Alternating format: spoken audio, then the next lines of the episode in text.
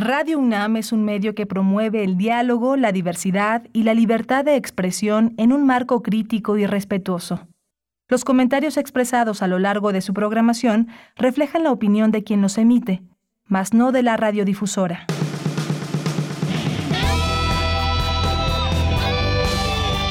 Prisma RU. Relatamos al mundo.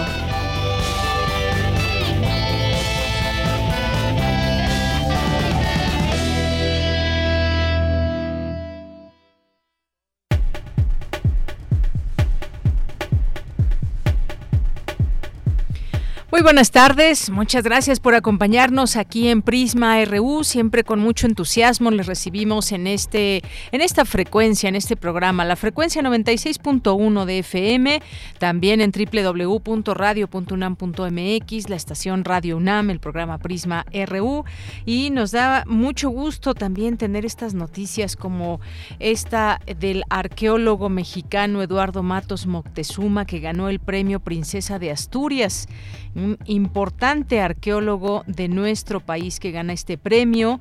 Dirigió, hay que recordar, la excavación del Templo Mayor a partir del descubrimiento casual de una piedra enorme en el subsuelo del centro histórico de la capital.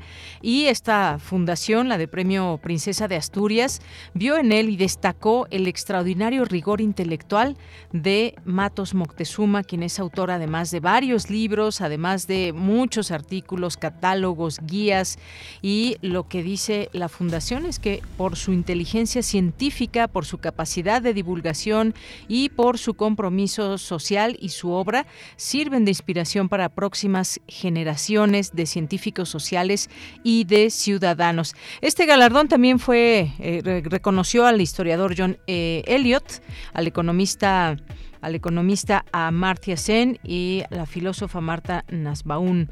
Eduardo Matos Moctezuma, pues como sabemos, se formó en la Escuela Nacional de Antropología e Historia y Ciencias y en Ciencias Antropológicas con especialidad en Arqueología por la UNAM y una serie de aportaciones que aquí en su momento hemos platicado de él y con él sobre distintos temas. Así que enhorabuena, muchas felicidades a Eduardo Matos Moctezuma. Pues gracias también también a ustedes por estar aquí con nosotras y nosotros. Nos vamos ya hacia nuestro aniversario número 6 próximamente, que ya estamos muy emocionados. Ojalá que nos puedan seguir acompañando, no solamente en un programa especial, sino pues con su compañía siempre contar y ser parte de este de esta emisora y sobre todo una sintonía y una escucha atenta de parte de la audiencia.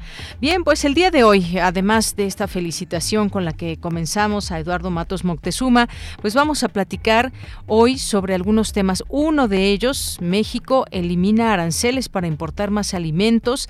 Vamos a tener aquí el análisis eh, con la doctora Violeta Rodríguez del Villar, que es investigadora del Instituto de Investigaciones Económicas, que nos va a platicar qué tanto apoya esto o no para eh, pues continuar con estos temas de la economía, aminorar los efectos de la inflación. Eh, sobre esto vamos a platicar con ella. También ha llamado la atención la hepatitis aguda infantil en México, que aunque no son muchos casos, se sigue de cerca su desarrollo aquí en nuestro país, donde ya hay varios casos y vamos a platicar con el doctor Roberto Vázquez Campuzano, que es académico del Departamento de Microbiología y Parasitología de la Facultad de Medicina de la UNAM. No se lo pierdan. Tendremos también ya nuestra segunda hora una entrevista con el doctor Tomás Milton, que es doctor en Ciencias Políticas y Sociales por la UNAM. Vamos a platicar con él sobre lo que ha pasado en los últimos días. Joe Biden, pues parece ser que abre una posibilidad de diálogo con Cuba, con Venezuela, exactamente de qué se trata, qué, eh, qué, hizo eh, que reaccionara de esta manera para que moviera estas piezas Joe Biden, esto de cara a la cumbre de las Américas a llevarse el próximo mes de junio. De esto platicaremos con el doctor Tomás Milton. Hoy es miércoles, tenemos algunas secciones, ciencia, sustenta, tendremos también cultura, como todos los días, información nacional e internacional, eh, por supuesto la mirada desde nuestra universidad, temas que también vamos abordando aquí, que surgen, surgen desde nuestra UNAM. Bien, le acompañamos aquí en la producción. Eh, Marco Lubián en la asistencia de producción, Denis Licea en, la, en los controles técnicos, Arturo González, Michelle González nos acompaña en las redes sociales, arroba PrismaRU, Twitter, PrismaRU, Facebook, y aquí en el micrófono le saluda Deyanira Morán. Muchas gracias por su compañía. Comenzamos y desde aquí relatamos al mundo. Relatamos al mundo. Relatamos al mundo.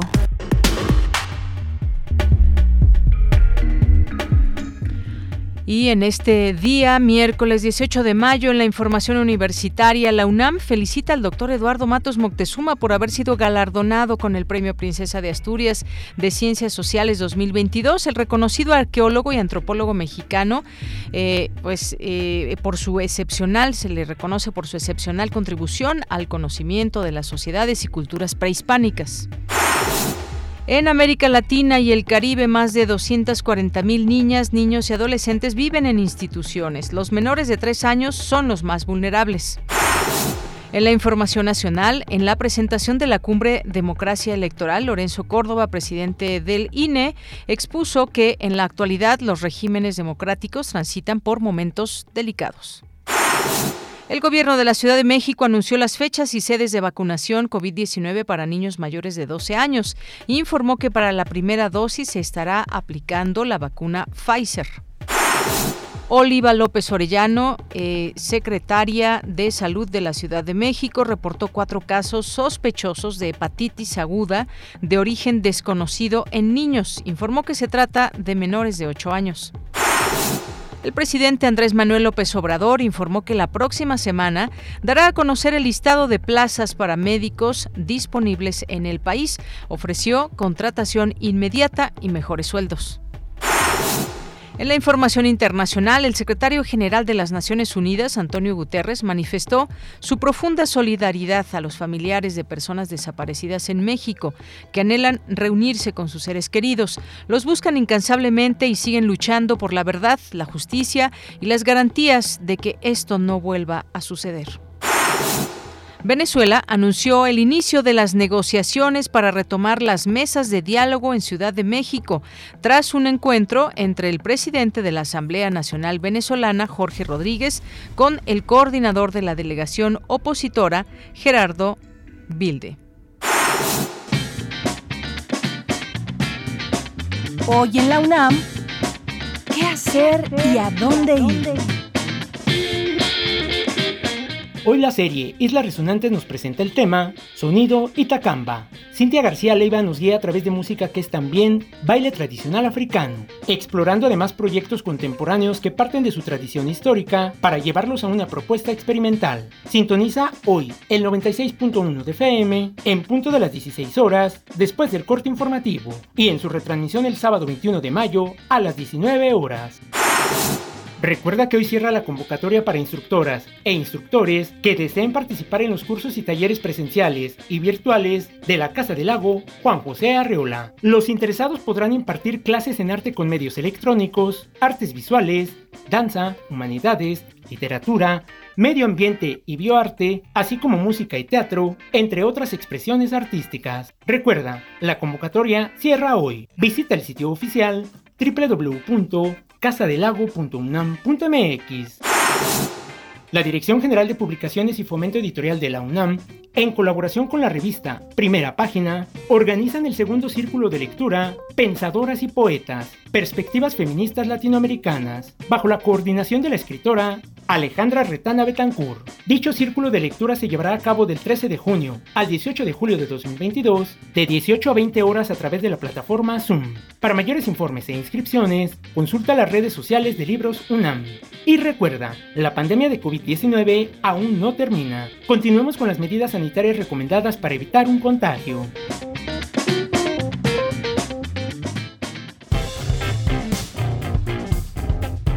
Campus RU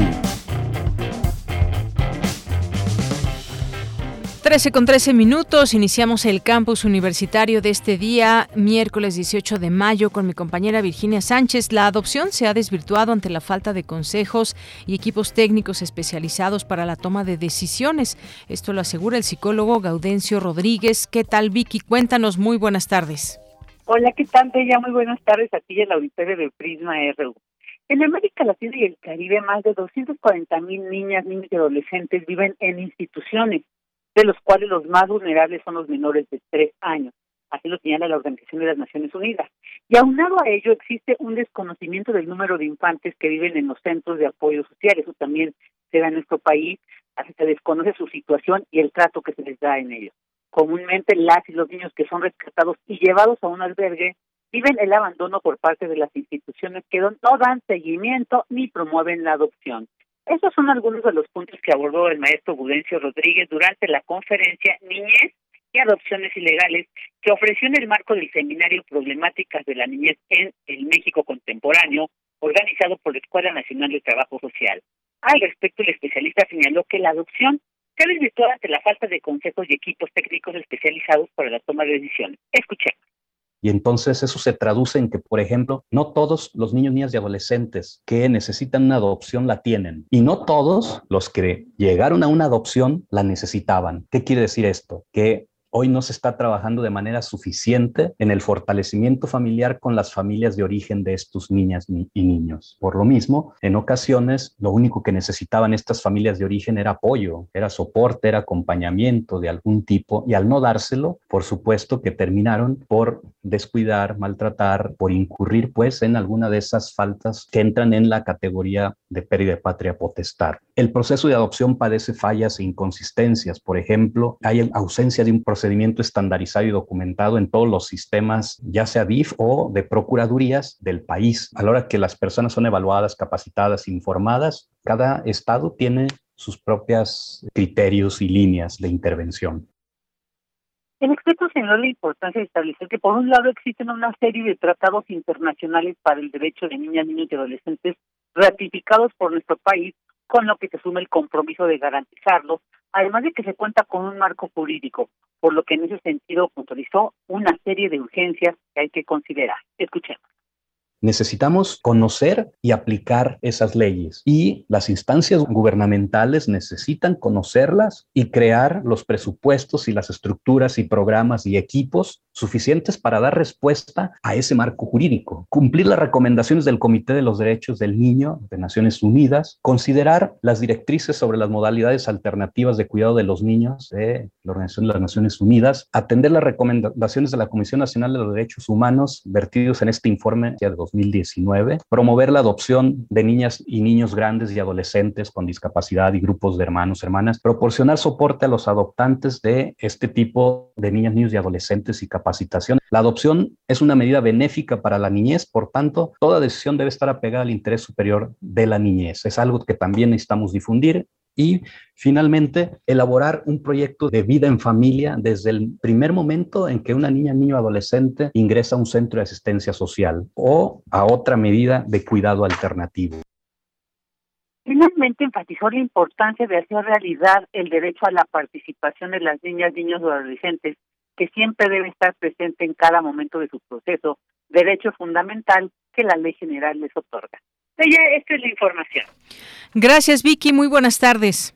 Buenas tardes. Bien, pues este tema, ese tema que aborda, eh, que aborda este académico que nos hace llegar estos datos, eh, Vicky, pues eh, suena bastante amplio el poder conocer más de ello. 240 mil niños, niñas y adolescentes, quienes nos están escuchando y quizás conozcan a alguien o ya han pasado por una, un proceso de adopción, muchas ocasiones hay, hay parece, lo que parecerían trabas para poder adoptarles. Hay quien cumple con los requisitos y de pronto, pues simplemente no les dan a la niña o al niño o incluso tarda muchísimo tiempo esto de elaborar un proyecto en familia y demás debe haber reglas que si se siguen pues simplemente una niña o un niño puede darse en adopción. Así que pues además como lo dice el mismo académico es una medida benéfica para la niñez. Vamos a nuestro siguiente tema en el campus universitario con Cindy Pérez Ramírez. Analizan planes y programas de estudio desde la perspectiva de género en la Facultad de Ciencias Políticas y Sociales, particularmente desde la licenciatura de Sociología. Cuéntanos, Cindy, muy buenas tardes. Deyanira, muy buenas tardes a ti todo el auditorio. En el marco de las conversaciones hacia la reconstrucción feminista de la enseñanza, se presentó el libro Cuaderno de Trabajo, la participación femenina en la sociología clásica. En esta publicación se puede observar una acción de transversalización de la perspectiva de género en las prácticas educativas y también el compromiso incansable de las académicas en el diálogo con las estudiantas para impulsar proyectos que visibilizan los aportes de las mujeres en el campo de las ciencias sociales. La doctora Cecilia Paz Contreras, investigadora de la Coordinación para la Igualdad de Género de la UNAM, señaló que las mujeres han sido borradas de la sociología, disciplina que se cimenta en los padres fundadores. No hablamos de Weber en lo comprensivo, hablamos este de Comte en el positivismo, pero no hablábamos, por ejemplo, de Harry Martineau o de Rosa Luxemburgo, de Clara Zetkin o de Marianne Schneider, ¿no? Que todo el mundo, de hecho, la conocemos con la esposa de Max ¿no? Pero al leer el cuaderno nos damos cuenta de sus innegables aportes y de sus propuestas, ¿no? Y aparte es muy rico cuando lo lees porque te das cuenta que desde ya hace muchísimo tiempo estaban planteando esta idea, por ejemplo, del conocimiento situado que es prácticamente muy importante en la epistemología feminista, ¿no? Ya estaban cuestionando el trabajo doméstico y de cuidados, tanto el remunerado como el no remunerado. En tanto, Selene Aldana Santana, de la Facultad de Ciencias Políticas y Sociales de la UNAM, dijo que cambiar los planes de estudio y ponerse las gafas violetas resulta muy difícil. Dice el feminismo, más que unas gafas, más que una operación de cataratas, es como una operación a corazón abierto. Eh, y entonces, pues nos hemos dado cuenta que transformar pues todo eso eh, que ya está instituido, que ya está tan canonizado, lo que eso pasa, en lo que vamos eh, tirando el castillo y refundándolo, creemos que podemos abrazar pues propuestas que ya existen, por ejemplo, a los planes de estudio hay que hacerlos queer, hay que enrarecerlos, hay que salirnos del centro, ¿no? Dice Eliana Devia, una, también una socióloga española, dice, hay que hacer una didáctica excéntrica, eh, hay que dudar de ellos, ¿no? No hay que ser tan obedientes a lo que encontramos en el papel. A veces son planes de estudio que ya tienen muchos años que se, que se plantearon Deyanira, este es el reporte del miércoles de igualdad en el cual se presentó este cuaderno de trabajo, la participación femenina en la sociología clásica. Bien, Cindy, muchas gracias. Buenas tardes. Muy buenas tardes. Bien, pues ahí este análisis y este libro de cuaderno de trabajo y todo lo que ahí se vierte en torno a este tema y los planes y programas de estudio desde la perspectiva de género. Nos vamos a la siguiente información. En la presentación de la Cumbre Democracia Electoral, Lorenzo Córdoba, presidente del INE, expuso que en la actualidad los regímenes democráticos transitan por momentos delicados. Adelante, Cristina, buenas tardes. Buenas tardes, Deyanira. Un saludo para ti y para el auditorio de Prisma RU. La democracia transita desde hace algunos años por momentos delicados, expuso Lorenzo Córdoba, presidente del INE, en la presentación de la Cumbre Democracia Electoral, cuyo eje central es el papel de los organismos electorales en el fortalecimiento de las normas y prácticas democráticas. Dijo que tras varias décadas de expansión, los regímenes democráticos están siendo cuestionados por su capacidad para gobernar en condiciones de pluralidad y mejorar las condiciones de desarrollo de las sociedades contemporáneas. Durante este tiempo, en un número creciente de países, se han agudizado los problemas estructurales que afectan a amplias franjas de la población en todo el mundo.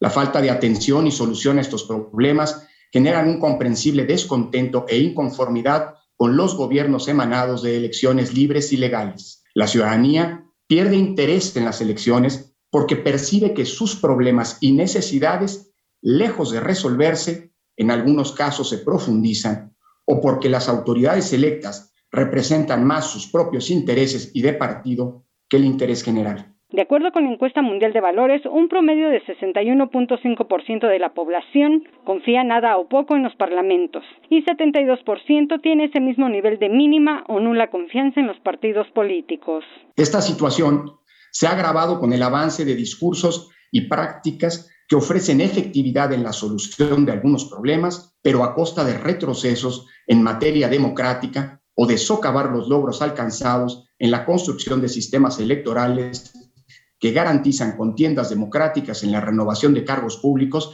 y el respeto y garantía de los derechos políticos fundamentales. Por ejemplo, en su más reciente reporte sobre el estado de la democracia en el mundo, IDEA Internacional ha señalado que desde 2016 y durante cinco años consecutivos, el número de países que avanzan hacia el autoritarismo es tres veces mayor que el de aquellos países que transitan hacia la democracia.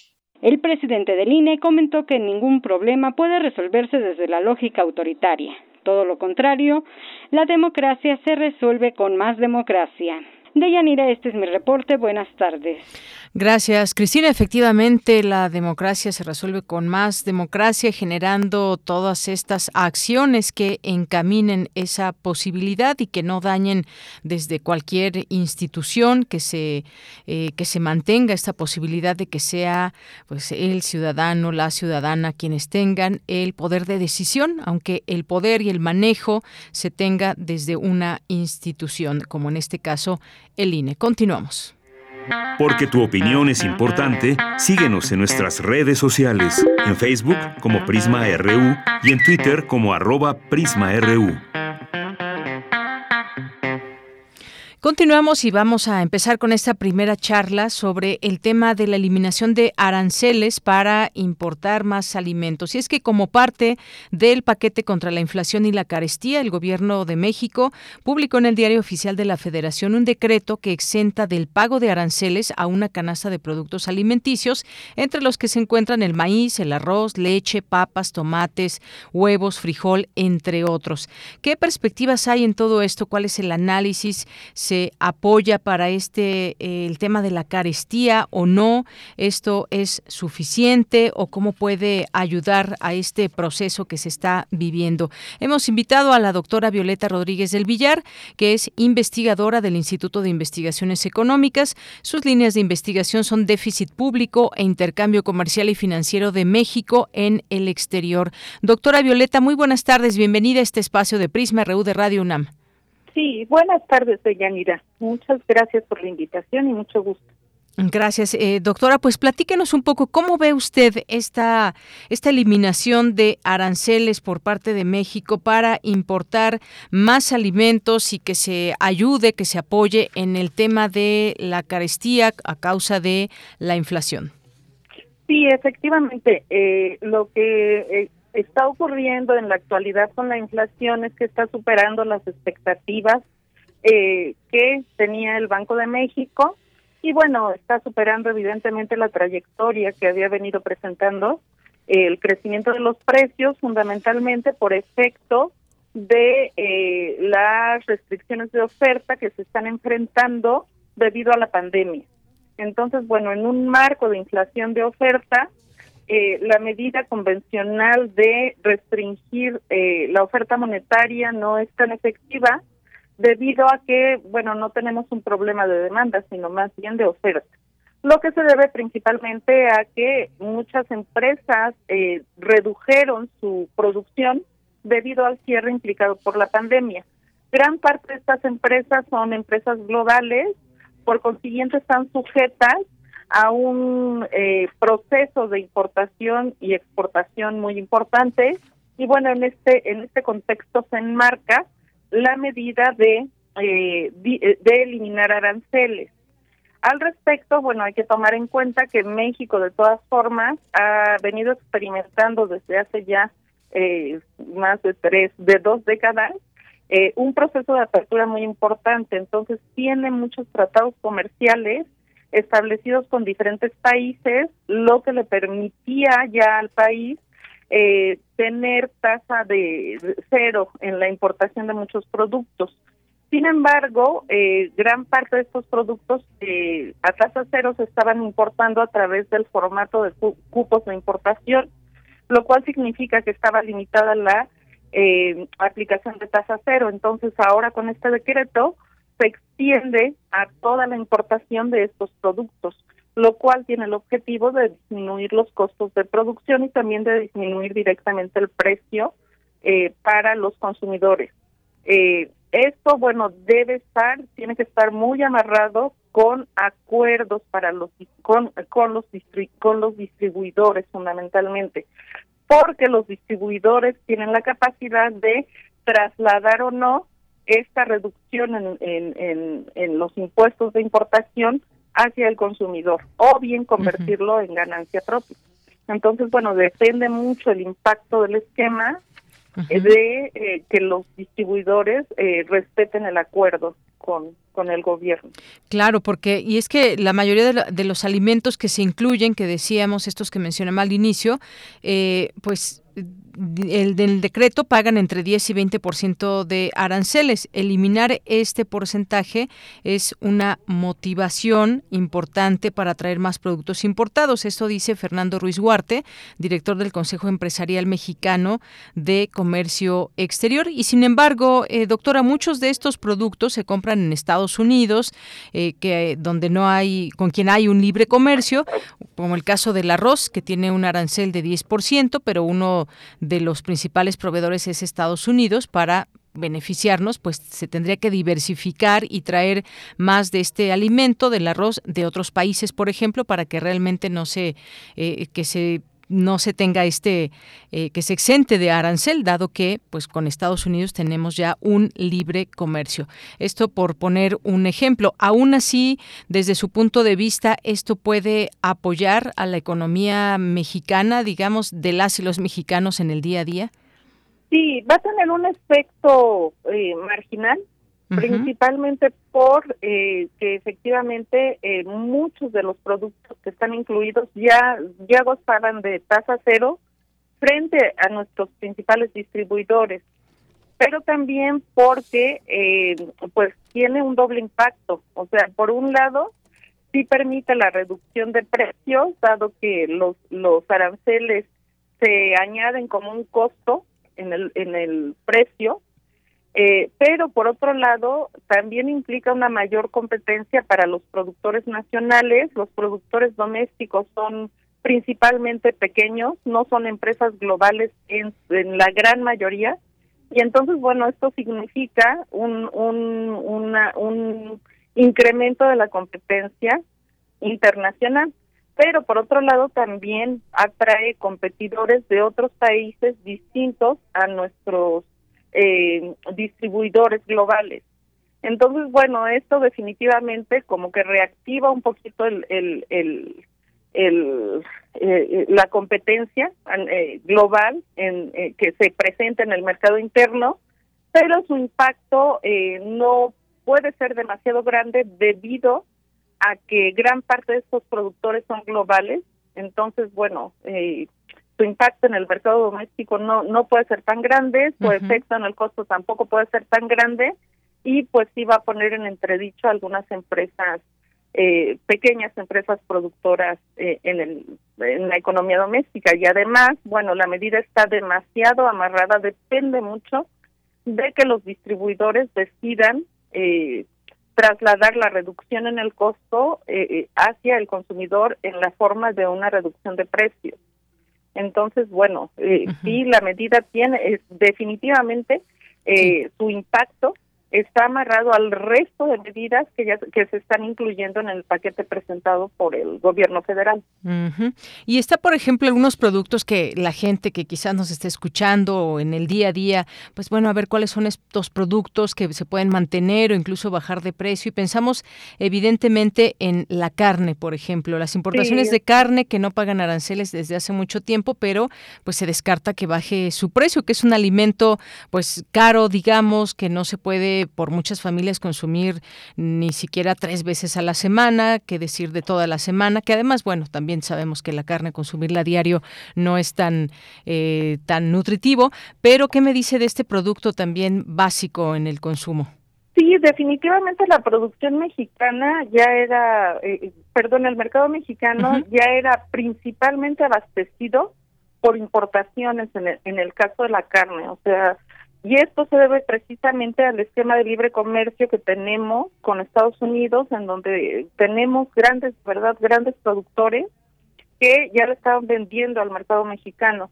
Entonces, bueno, en este caso ya estaban, eh, ya gran parte de la carne, eh, excepto algunos productos específicos, eh, ya se estaba vendiendo sin arancel a, a, México. Entonces, bueno, esto representa específicamente un, un estímulo para que productores de otros países puedan venir a competir eh, eh, con eh, los productores estadounidenses. ¿no? Sin embargo, bueno, es muy difícil en el caso de México que algún productor de otro país supere a, a, los productores estadounidenses. Por un lado está la cuestión de los costos de transporte, o sea, no hay costos de transporte más bajos que puedan tener productores externos, dado que pues México está a un lado de Estados Unidos. Entonces, eh, se decía, por ejemplo, de Australia, que era otro país que estaba eh, pues un poco metido en, la producción de, carne eh, y eh, pues bueno, en este caso sí puede ser un, un, competidor, sin embargo, eh, por la lejanía del país es muy difícil que represente una competencia real eh, para los productores estadounidenses. Entonces, debido a esto, el impacto en este caso, en, en el caso de, de, la carne en específico, sí nos espera que sea muy grande, ¿no? No. Efectivamente sí, porque además, bueno, ya salieron estos comparativos con la inflación, ha ido subiendo algunos precios, entre ellos el kilogramo de carne, eh, por ejemplo, ha subido más de 36%, se habla de que estas eh, carnicerías que son vigiladas por la Procuraduría Federal del Consumidor, pues ha subido, por ejemplo, el 13 al 13 de mayo de este año, un kilogramo de carne molida costaba 144.63, cuando en abril del año pasado costaba 100 105.65%. Esos son más o menos los incrementos que hemos visto en, no solamente en la carne, en distintos productos de un día para otro, en los supermercados podemos ver de peso en peso cómo han ido subiendo algunos eh, productos. Entonces digo, para ir resumiendo, doctora, sí puede ayudar en esta situación. Sin embargo, pues faltarían algunas otras cosas que usted le agregaría a esta posibilidad para tener eh, una mejor economía y que pues, se pueda ayudar en este programa que ha lanzado el gobierno? Sí, bueno, este programa solamente puede pensarse como un programa de corto plazo con efecto limitado, eh, dado que, eh, pues en realidad se trata de un problema global, ¿no? de un problema de oferta global. Y bueno, un programa nacional difícilmente puede compensar el impacto que está teniendo la pandemia en empresas globales. Entonces, bueno, ya eh, eh, lo que podemos pensar es más bien en que México sí debe avanzar, sí debe seguir avanzando en lo que se refiere a su soberanía alimentaria. Sin embargo, debe hacerlo conjuntamente con un programa de largo plazo eh, que apunte hacia eh, eh, eh, la participación que va a tener México en las cadenas globales de valor y específicamente tenemos que estar pensando en un programa de eh, desarrollo tecnológico a largo plazo, que va a ser lo único que nos va a estar eh, protegiendo ya en el largo plazo frente a eventos de esta naturaleza.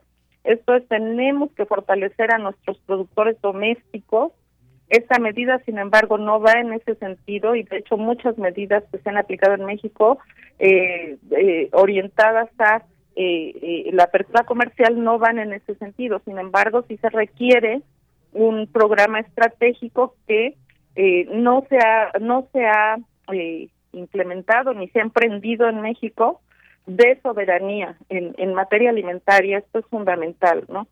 Y pues bueno, yo creo que, que los gobiernos, no solo el actual, sino en el futuro, tienen que ir pensando en este aspecto muy importante, ¿no? Porque porque todo eh, toda todo, todo programa de de de, eh, eh, de desarrollo industrial en el país fue sustituido por los tratados por eh, los tratados de libre comercio eh, y bueno, no se pensó en ese momento en, en cierta soberanía que deben mantener los países, ¿no? Y en este caso la soberanía alimentaria es importantísima. Efectivamente, bueno, pues sí, es que hay estas distintas em, observaciones en torno a cómo se ayudará en la economía. Incluso dice la iniciativa privada, exentar aranceles se reflejará en precios hasta seis meses después, lo cual, pues bueno, eh, obviamente se esperaría que fuera de manera inmediata. Esa es otra perspectiva. No sé si esto es de inmediato o realmente tarda tanto tiempo. No, sí, realmente tarda mm. porque gran parte de las importaciones eh, son, son importaciones de gran envergadura, entonces normalmente están sujetas a contratos. Entonces, por este motivo, los precios eh, son relativamente rígidos en el corto plazo. Entonces, bueno, esto impide que los mismos distribuidores puedan reflejar eh, la ausencia de aranceles en reducciones de precios. Ahora están sujetas a contratos que muchas veces son de mediano y largo plazo, precisamente porque tanto productores como distribuidores quieren protegerse de la incertidumbre normalmente. Y bueno, esto también eh, provoca que eh, los propios distribuidores no puedan ir eh, de manera masiva o solo de una forma marginal, pueden ir a buscar productores competidores que estén dispuestos a aprovechar esta reducción de aranceles. Entonces, en realidad, una reducción generalizada del precio eh, no se puede esperar en el, en el corto plazo, ¿no? Sino más bien en el mediano plazo, mínimo efectivamente seis meses, incluso los contratos de distribución de, de productos básicos se pactan anualmente. Entonces es muy probable que, que ni siquiera en seis meses, ¿no? O, o sea, muy marginal, muy marginal solamente para aquellos eh, compromisos de venta que eh, eh, los productores convencionales no puedan distribuir debido a que no tengan la suficiente producción. Pero esto solamente se espera que sea marginal, ¿no? Como, como de manera compensatoria. Entonces, no toda la reducción de, o no toda la eliminación del arancel se va se, se, puede esperar que se refleje en una reducción del precio. Esto es eliminar 20% del costo de producción. No significa que va a bajar en 20% el precio, ¿no? Sino que lo va a hacer definitivamente en un monto bastante menor y, y, y, no necesariamente eh, en el muy corto plazo. Muy bien. Bueno, pues muchas gracias. También esto es importante mencionarlo porque podemos pensar esto se va a ejercer de manera inmediata, vamos a verlo eh, en pocos días y no, esto tiene un proceso y por lo pronto es lo que hizo desde el gobierno esta posibilidad para eh, pues ser parte de este paquete contra la inflación y la carestía que lanzó el gobierno de México con este decreto que exenta pago de aranceles, pero que no es en, lo inmediato y como usted bien nos explicó, pues hay que entenderlo eh, con todo este proceso que implica y estos alimentos también en específico a los que se les quitaron aranceles. Pues doctora, no me resta más que agradecerle, muchas gracias por estar aquí y explicarnos esta eh, situación de México y este plan. Al contrario, muchísimas gracias a ustedes por invitarme. Hasta luego, muy buenas tardes. Gracias. Hasta luego, que esté muy bien, Deyanira. Gracias, doctora Violeta Rodríguez del Villar, investigadora del Instituto de Investigaciones Económicas, sus líneas de investigación, déficit público e intercambio comercial y financiero de México en el exterior. Tu opinión es muy importante. Escríbenos al correo electrónico prisma.radiounam@gmail.com. you Bien, pasemos a otro tema que tiene que ver con la eh, salud y me refiero a hepatitis aguda infantil. Eh, el día de ayer el subsecretario de Salud descartó la alerta en México por la enfermedad, eh, dado que la incidencia y propagación son bajas. Y es que desde hace un par de semanas los casos de hepatitis infantil aguda han llamado la atención en nuestro país. Sin embargo, lo que hasta ahora se debe de este, se sabe de este padecimiento y su propagación es muy poco. Y este, en este pulso de la Salud que se presenta en la conferencia matutina de los días martes allí en Palacio Nacional. El subsecretario de Salud, Hugo López Gatel, informó lo que se sabe de la enfermedad, los síntomas, cómo se contagia con base en la evidencia científica y eh, confirmó que hasta el momento se tiene el reporte de 21 casos de hepatitis infantil aguda en México, 17 ya estaban en estudio y eh, también este lunes pasado se dieron a conocer otros cuatro. Aclaró que esta cifra no representa síntomas de alerta, pues no indican que sea una enfermedad de rápida propagación. Hemos invitado al doctor Roberto Vázquez Campuzano, que es académico del Departamento de Microbiología y Parasitología de la Facultad de Medicina de la UNAM, para hablar de este tema. ¿Qué tal, doctor Roberto? Bienvenido a Prisma RU de Radio UNAM. Buenas tardes, Yanira. Un gusto poder estar aquí con ustedes nuevamente. Muchas gracias, doctor. También para nosotros es un gusto poder hablar con usted de nuevo. Y ahora con este tema, sabemos que hay varios tipos de hepatitis, eh, pero esta es una hepatitis nueva. ¿Qué nos puede decir de esta hepatitis infantil aguda? Sí, bueno, eh, les, tengo que comentar que eh, originalmente tenemos una veintena de virus que son capaces de producir hepatitis y esta hepatitis en particular es diferente porque se presenta de forma severa, de forma aguda, repentina, en menores de 16 años y causa sintomatología que puede requerir hospitalización y en algunos casos han habido ya reportes de trasplante y desafortunadamente también algunas defunciones. Entonces, por eso es importante esta, esta hepatitis actualmente.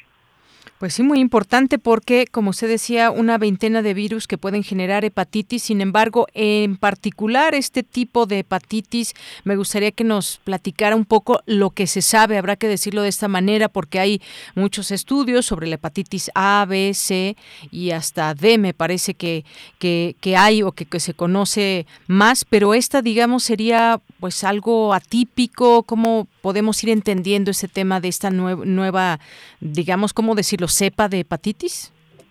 Sí, bueno, es un, es un virus, diferente. No es un virus hepatotrópico. Los virus que causan hepatitis los podemos dividir en dos grandes grupos. Los que tienen como blanco el hígado y los que llegan al hígado como consecuencia de su diseminación en sangre. Y este agente eh, nuevo aparentemente es de este grupo, de los que llegan al hígado por su diseminación en, en, sangre. Eh, se están investigando las causas que ocasionan este nuevo tipo de hepatitis. Hay todavía mucha expectativa y hay muchas dudas respecto a qué es lo que le está causando y se ha encontrado, particularmente en, en Europa, han encontrado que se ha asociado como en el 60% de los casos con adenovirus F41 que es un, un, virus que está presente de manera normal en el medio ambiente, que se transmite por vía oral, por contaminación de agua y alimentos, y que normalmente afecta a, niños que están eh, inmunodeprimidos, que tienen algún tipo de, de, bajón en sus defensas. Entonces, esta sería eh, probablemente la causa. Pero se están investigando todavía también eh, sustancias tóxicas y, y, se está revisando la presencia de otros agentes, entre ellos incluido el SARS-CoV-2. Muy bien, bueno, pues ahí vamos comprendiendo poco a poco, aunque como usted dice, todo esto está todavía apenas estudiándose, conociéndose un poco más sobre ello, esta eh, enfermedad que como sabemos afecta al hígado y que incluso, incluso usted nos dice ha llegado hasta trasplante, eh, es así, y por qué digamos se ha concentrado, por qué se concentra ese tipo de virus en, eh, en niños y qué pasa con los adultos, no se ha encontrado este virus virus o pueden tener eh, quizás un poco más de defensas contra este virus? No, no se ha, no se ha encontrado en, adultos. Y como comentaba hace un momento, se ha encontrado más bien en niños que tienen algún tipo de inmunosupresión. Eh, ¿qué, es lo que, ¿Qué es lo que está sucediendo? Todavía no se conoce, no sabemos qué es lo que está pasando, por qué afecta principalmente a los niños, es todavía algo que está eh, en proceso de investigación, la teoría original decía que el SARS-CoV-2 establecía sitios de, latencia en algunos eh, lugares del nuestro cuerpo, entonces que esto ocasionaba una respuesta inflamatoria, liberación de, de interleucinas, que son sustancias que tenemos de manera normal en nuestro organismo, y esto ocasionaba que este adenovirus produjera una, una mayor infección. Y esto es una, una publicación que acaba de salir en, en Lancet hace un par de días. Sin embargo, todavía, todavía no sabemos por qué a los niños sí y a los adultos no. Algo que se está investigando también fuertemente es si este tipo de hepatitis era algo que ya venía sucediendo normalmente y no se había identificado en la población. Y el CDC de Estados Unidos reportó hace unos días que no han aumentado sustancialmente el número de casos de hepatitis en su población comparado con los años previos y tampoco ha aumentado la demanda de trasplantes de hígado en esta población menores de 16 años comparado también con los años anteriores. Entonces, existe también esa posibilidad de que sea algo que ya venía sucediendo y que no nos habíamos dado cuenta. Efectivamente, sí, eh, se explicaba también que no es un patrón de propagación, que eh, no parece ser una enfermedad que tenga eh, a estas, digamos, características normales que tienen los otros tipos de hepatitis.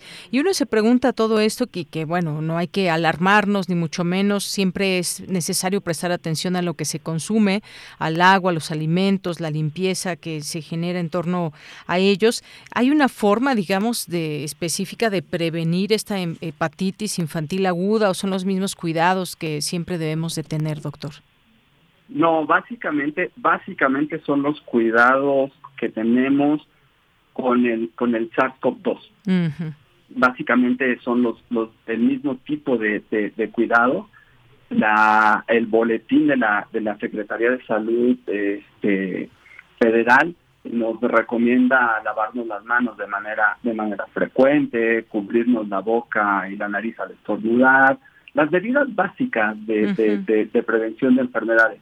Pero algo que, que hay que hacer mucha este enfoque es en que hay que desinfectar todos los objetos, los juguetes, todo lo que los niños pueden llegar a meterse a la boca. Entonces esto ayudaría también a prevenir la transmisión en caso de que sí fuera el adenovirus 41 el responsable de la enfermedad. Y doctor, pues preguntarle cuáles son los síntomas de esta hepatitis aguda en, niños, en niñas, en comparación con la hepatitis, eh, digamos que normalmente le da a los niños, que es la hepatitis A. Sí, normalmente la hepatitis A en, los niños es muy leve, es de curso benigno y se recuperan completamente.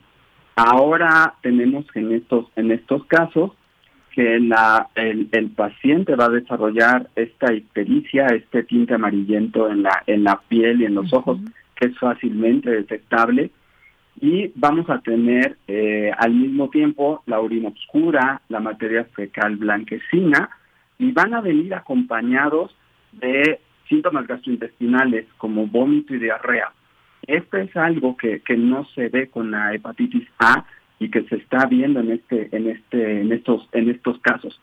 Y cuando se realizan las pruebas de funcionamiento hepático, hay dos enzimas que, que, que, son la TGO y la TGP que produce nuestro hígado, que están aumentadas eh, más de 10 veces el valor el valor normal. Entonces se ha visto que estas enzimas están aumentadas y esto da un indicio hacia este tipo de, hepatitis.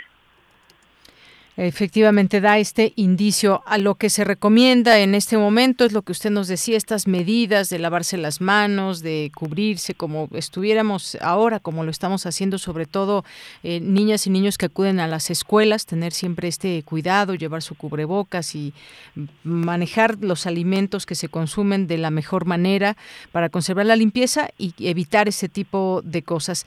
¿Hay eh, alguna otra recomendación? No, sabemos que hay una vacuna, hay una vacuna eh, que normalmente, normalmente se pone para los niños entre ciertas edades, que es de la hepatitis, los adultos pues se tienen que también poner la hepatitis, no recuerdo cada cuánto tiempo, pero esto digamos que podría ser que esta vacuna pues obviamente no tenga efecto sobre esta nueva hepatitis aguda infantil. Sí, la, la, la, los únicos virus que se pueden prevenir con vacunación son los virus A y B de la, de la mm. hepatitis. La vacuna para el, el, virus B de la, de la hepatitis se pone de manera rutinaria, es parte del esquema nacional de vacunación en nuestro país y se pone al, al nacer y después se pone un, par de, de refuerzos más. Y los adultos nos tenemos que vacunar por lo menos cada ocho o cada diez años para mantener la, inmunidad. Y la vacuna de hepatitis A solamente se pone eh, en algunos lugares, básicamente en el sector privado, para este los niños que consideren que deben de tener este protección contra contra este virus. Pero ninguna de las dos funciona para este tipo de hepatitis no funciona ninguna para ese tipo de hepatitis, pues con eso nos quedamos con estas recomendaciones, con pues cómo prevenir esta y otro tipo de, hepatitis también que ya existen y que se conoce previamente sus características, que se tienen grandes eh, estudios sobre ello.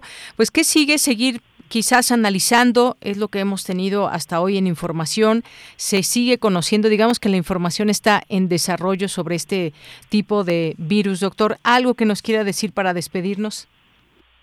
Bueno, sí, seguimos investigando. Yo lo que querría comentarles es que no se preocupen, tenemos que estar ocupados, estar atentos en los síntomas que pueden tener nuestros niños y en caso de que presenten alguna sintomatología de las que habíamos comentado, pues llevarlos con su doctor para que ellos nos den la orientación adecuada y nos eh, recomienden las pruebas que pudiéramos hacer para identificar el tipo de virus que pudiera estar asociado.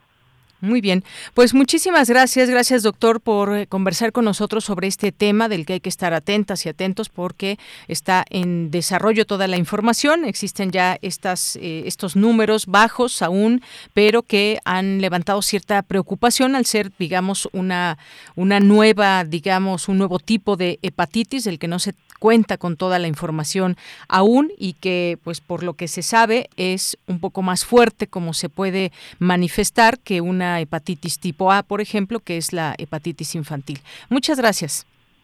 Al contrario, un gusto poder haber estado con ustedes hoy. Igualmente, doctor. Hasta luego. Muy buenas tardes fue el doctor Roberto Vázquez Campuzano, académico del Departamento de Microbiología y Parasitología de la Facultad de Medicina de la UNAM. Aquí cómo prevenirlo, que era algo que nos estaban también haciendo llegar esta pregunta, pues se está registrando en niños, es de causa desconocida. Lo que se sabe es que el problema, eh, ya lo mencionaba también el doctor, se han dado casos más en, Europa también, eh, se comenzó allá en Reino Unido, pero hasta el momento ni en México ni en el mundo existe evidencia para confirmar o descartar la causa. No se puede asegurar o descartar que sea infecciosa. Los síntomas, bueno, pues ya que se conocen, que son los mismos prácticamente, que pero que pueden darse en una mayor exposición eh, o acentuarse de una manera más intensa estos síntomas de hepatitis aguda en niños. Así que nos resta más que seguir dando esta información, alertar y que se tengan los cuidados necesarios. Continuamos. Porque tu opinión es importante, síguenos en nuestras redes sociales, en Facebook como Prisma RU y en Twitter como arroba PrismaRU.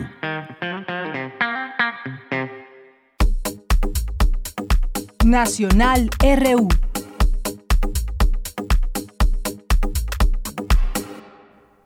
Bien, continuamos y ahora hay algunas notas nacionales que compartir con ustedes. Aumenta cifra de desaparecidos porque ahora los buscamos, dice el presidente López Obrador, ante eh, pues estas cifras que se dieron a conocer acerca de desaparecidos que desde 1964 eh, pues es la más alta, la cuarta parte son mujeres, dice esta información que se dio a conocer. De enero a la fecha han sido reportados como desaparecidos y no localizados 3.100 197 personas de las que aún no se conoce su paradero, es decir, un promedio de 23 diarias. Esto de acuerdo con las cifras oficiales del Registro Nacional de Personas Desaparecidas, con datos de las fiscalías locales del país. Además, hay, hay algo que agregar. Se tiene ahora ya un conteo en algún momento y en, eh, cuando este problema se empezó a exponenciar, hay que recordar en tiempos de Felipe Calderón y más, que se hablaba de que no había un registro. Si nos preguntábamos cuántos desaparecidos hay, no había un registro. Qué bueno que ahora ya se tienen estas posibilidades y sin embargo, pues las cifras, las cifras nos asustan, las cifras no tendría que haber estas 23 desapariciones diarias que se dan a conocer por parte de este registro. Este registro ayer ya contaba con datos de 100.094 desaparecidos, luego de que el lunes rebasó el umbral de 100.000 casos contabilizados. De acuerdo con el informe estadístico de dicho registro, de enero a la fecha se presentaron denuncias para reportar 3.000 581 personas desaparecidas no localizadas y localizadas, de las cuales 3.197 continúan con ese mismo estatus, mientras 2.384 ya fueron localizadas, 140 de ellas eh, sin vida. Bueno, pues son cifras que de verdad nos, nos retratan una nos retratan una realidad muy grave en nuestro país. Al respecto, como le decía el presidente, dice que aumenta esta cifra porque ahora ahora se buscan los desaparecidos. Considero que el incremento en las cifras de desaparecidos durante su mandato puede deberse a que ahora los buscamos y que antes no. Eh, durante su conferencia de prensa matutina expuso que en su sexenio se está haciendo un trabajo como nunca de búsqueda. Ningún gobierno se había ocupado de los desaparecidos como ahora toda la Secretaría de Gobernación está dedicada a eso, dice el presidente. Está en respuesta a un, pues una serie de preguntas respecto de que el número de desaparecidos supera 100.000 personas. Dijo que el gobierno se ha dedicado a buscar fosas clandestinas, pero también pidió no olvidar que hubo una guerra contra el narcotráfico y que durante esta murieron muchas y eh, los desaparecían a las personas. Manifestó que la llegada de a la presidencia asumió la responsabilidad de buscar a las personas y de ayudar a los familiares. Es lo que estamos haciendo sin ocultar nada. Es lo que se menciona. Una pregunta que le hicieron, ¿a qué atribuye este incremento de 30% de desaparecidos desde 2019? Dice, pues puede, eh, puede ser que los buscamos y que antes no. Es parte de lo que comentó el presidente en torno a este tema. Además, también dijo que, pues, respecto a las convocatorias para cubrir plazas médicas, hay disponibles, dice el presidente. Eh, defendió hoy la decisión de su gobierno de contratar 500 médicos cubanos. Que vaya polémica que, que ha resultado esto. Distintas asociaciones, agrupaciones médicas han señalado que no es necesario, pero él insiste, dice, en que existe un déficit de estos profesionales en el país y adelantó que el, mar, el martes a la próxima, de la próxima semana se abrirán las convocatorias para contratar a los especialistas necesarios en el país. Esto ha sido también parte de una respuesta eh, del gobierno ante estas, digamos, críticas que se han dado en este sentido. Bueno, pues vamos a hacer un corte, ya son las dos de la tarde, nos vamos y regresamos a la segunda hora de Prisma RU. Porque tu opinión es importante, síguenos en nuestras redes sociales, en Facebook como Prisma RU y en Twitter como arroba PrismaRU. ¿Sabes qué tienen en común? El polvo de una estrella durmiente, el moco de King Kong o el enano más alto de todos. Pues que a todos los puedes encontrar en la radio. Solo tienes que decir las palabras mágicas.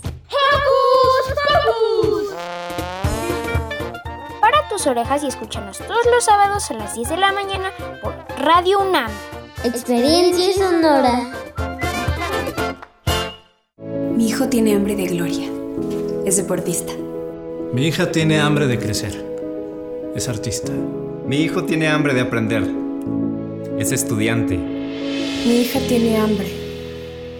Hambre de comida. Estoy desempleada. Nadie en México por herencia del pasado debe pasar hambre. Por eso, desde el Partido del Trabajo impulsaremos el programa Hambre Cero, que otorgará alimentos a quienes no tienen que comer. El PT está de tu lado. Procurar la salud y desarrollo integral de niñas y niños es un acto de amor. Todas y todos deben tener el esquema de vacunación completo de acuerdo a su edad. Para que todas y todos podamos estar cerca, vacunarlos es la mejor decisión. Lleva a vacunar a las niñas y niños para completar sus esquemas y no olvide su cartilla nacional de salud. Secretaría de Salud. Este programa es público, ajeno a cualquier partido político. Queda prohibido su uso para fines distintos a los establecidos en el programa.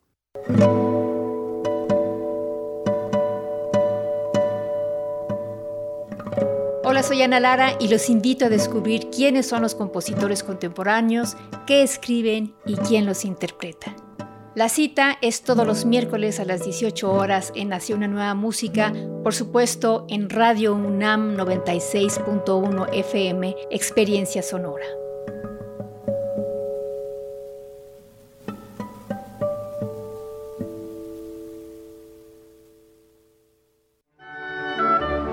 Una sala tan grande como el tiempo en la que quepan todas las notas.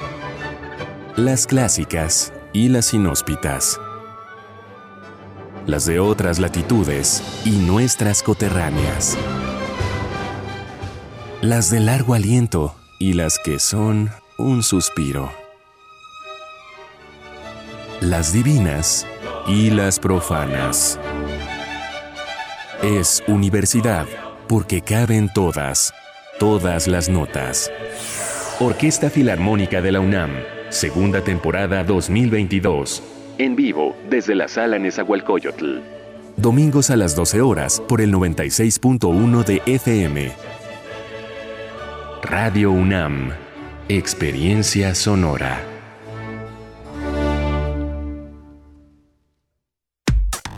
Relatamos al mundo. Relatamos al mundo.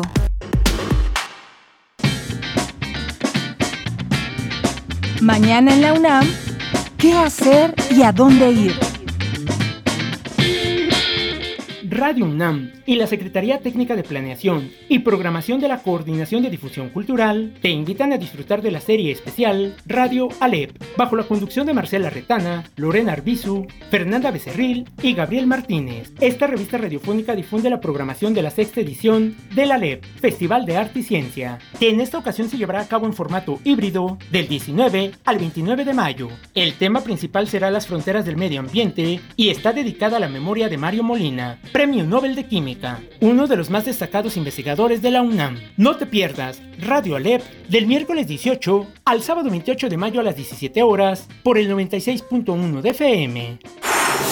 Mañana no te puedes perder la función de la obra Eco, de Patricia Loranca bajo la dirección de Micaela Gramajo. Esta puesta en escena busca dar respuesta a la pregunta ¿Dónde está la voz pública de las mujeres? La obra es una investigación que parte de la necesidad de armar las piezas del complejo rompecabezas, que da cuenta de la poca representación femenina en los distintos ámbitos públicos de nuestro país. La obra de teatro Eco se presenta hasta el próximo 22 de mayo en el Teatro Santa Catarina. Las funciones se llevan a cabo los días jueves y viernes a las 20 horas, sábados en punto de las 19 y domingos a las 18 horas. Para mayores informes ingresa al sitio oficial teatrunam.com.mx. Te recomendamos visitar los kioscos universitarios ubicados en las islas de CEU, donde podrás encontrar información relevante de la agenda universitaria y actividades diversas e incluyentes como las funciones del carro de comedias. Disfruta de la puesta en escena, el Sendebar, la Cruzada de una Fémina Ilustrada, que se presentará los viernes 20 y 27 de mayo a las 13 y 15 horas. La entrada es gratuita. Deberás utilizar cubrebocas y, en la medida de lo posible, respetar la sana distancia durante la función y tu permanencia en los kioscos universitarios de las islas de CEU.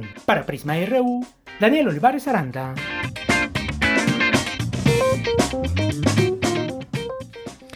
Y estamos de regreso aquí en Prisma RU en esta segunda hora, iniciando esta segunda hora aquí en el 96.1 de FM, www.radio.unam.mx. Muchas gracias por continuar aquí en este espacio. Agradecemos mucho su sintonía y sus mensajes, sobre todo también que nos hacen llegar a través de nuestras redes sociales.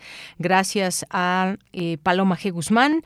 Nos dice, gracias por explicar las edades de vacunación y tiempo para refuerzo. Pues sí, es algo que no se nos olvide para por ahí tengan pendiente su cartilla de vacunación para los niños y niñas. Hay refuerzos que se tienen que ir dando dependiendo la edad y uno de ellos es de hepatitis. Claro que la hepatitis que es de los niños y en esta que es nueva eh, seguiremos informando y por supuesto el ámbito médico también está centrándose en ello para conocer un poco más de lo que está sucediendo en este sentido. Gracias Paloma, muchos saludos. Flechador del Sol también, muchas muchas gracias y saludos. Gracias por esta fotografía que nos haces llegar. Gracias a José Luis León, también a Jorge Fra Guerrero. Muchas gracias, Rosario Durán, que nos dice la tramitología para hacerlo en el DIF es muy engorrosa. Una amiga lo intentó y tardó aproximadamente un año, se dio por vencida. Mejor llegó a embarazarse, que era una cosa inimaginable. Pues sí, así se dan. No sé exactamente, sería muy interesante entrevistar aquí a alguien del DIF, porque siempre se ponen en una especie de trabas o, o, esto, como bien dices, todos estos trámites tan engorrosos, Rosario, porque es algo positivo para los niños, es una medida benéfica porque les da la posibilidad de una familia. Claro que por supuesto hay que hacer un trabajo previo, no pueden entregarse a niñas y niños a cualquier persona, tiene que haber características muy claras y precisas para que puedan formar parte de una familia y se entregue a una niña o un niño que se va a formar desde el seno de una familia que quizás le pueda ser un tanto ajena, pero que con el tiempo puede haber esta o se da esta posibilidad de que tengan esta familia y que pues disfruten de lo que es tener una familia, que se le quiera, que se le dé educación, que se le dé amor y muchas otras cosas. Pero efectivamente nos parece a muchas y a muchos que hemos tenido quizás cercanía por algunas eh, personas, familiares, amigos, que nos han contado lo difícil que es que una niña o un niño se entregue en adopción cuando hay esta tanta necesidad. Gracias, eh, Rosario. Refrancito nos dice muy buena tarde desde calurosas avenidas de la Ciudad de México y volando por los chamacos y atento al tema que circula en medios y redes pensando también en los factores de actividad y consumo. ¿Será que unos casos correlacionan la atención a otros que se habían sido que habían sido considerados distintos? Muchas gracias, Refrancito. Pues veremos, pero el caso es que pues recuerden, es una enfermedad que se puede propagar vía oral, así que hay que tener también pues mucho cuidado y sin alarmarnos porque hay muy pocos casos, pero quizás ahí estaba y no no lo sabíamos, como bien apuntó el doctor.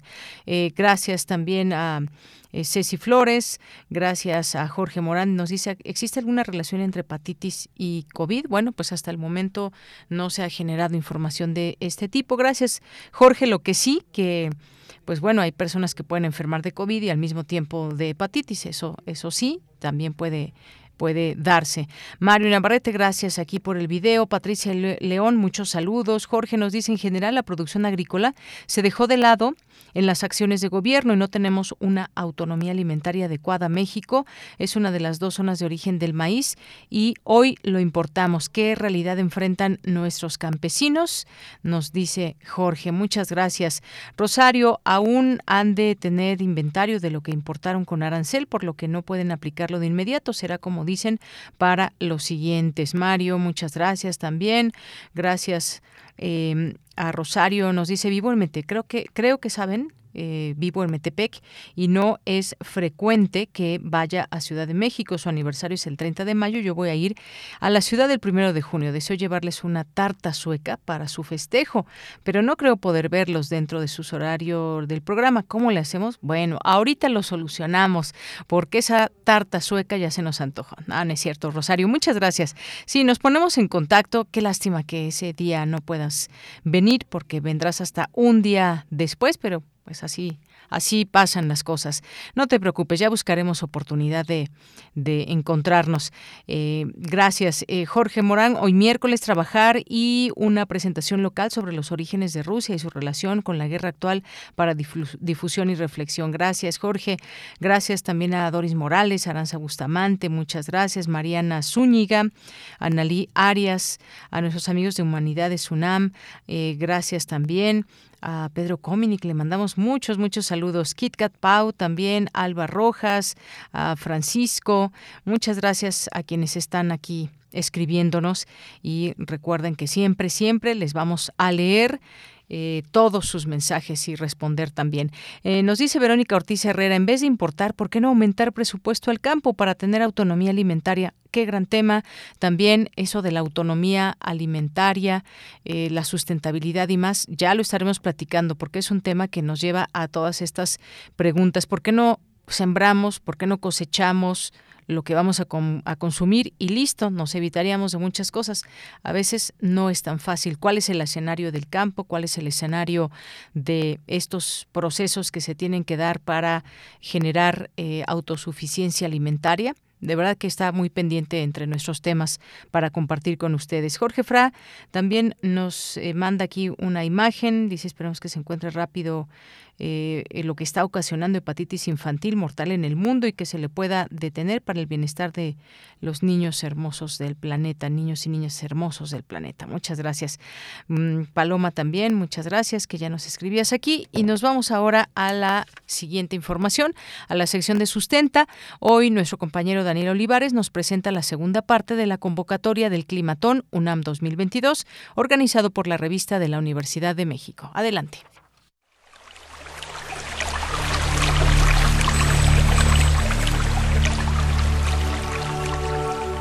Sustenta, sustenta, Innovación universitaria en pro del medio ambiente.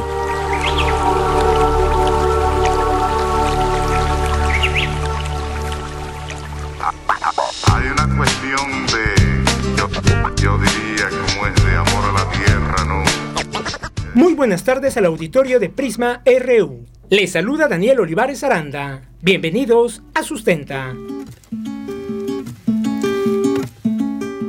En la pasada entrega de Sustenta conocimos algunos aspectos de la tercera edición del Climatón, UNAM 2022, que busca generar conciencia ante la emergencia climática. El comité organizador del Climatón, UNAM 2022, está conformado por 11 organismos nacionales e internacionales, tales como la revista de la universidad, el Programa de Investigación en Cambio Climático, la Coordinación Universitaria para la Sustentabilidad, Universum y Puma entre otras dependencias universitarias y organismos internacionales como UNICEF. El comité organizador seleccionará a 30 equipos y sus propuestas que podrán ingresar a la competencia. Escuchamos a la maestra Yvonne Dávalos Dunig, coordinadora de vinculación y proyectos para jóvenes en la revista de la Universidad de México. Comité eh, organizador son los que van a seleccionar 30 proyectos son se tienen que armar equipos de tres a cinco personas. Las edades cambiaron. Eh, esta vez, eh, como nos unimos con UNICEF, buscamos ahora es la opinión de, de, jóvenes más jóvenes. Tuvimos varias quejas o varios comentarios de por qué ciertas edades y esta vez, este año, estamos de 16 a 25 años de, de edad.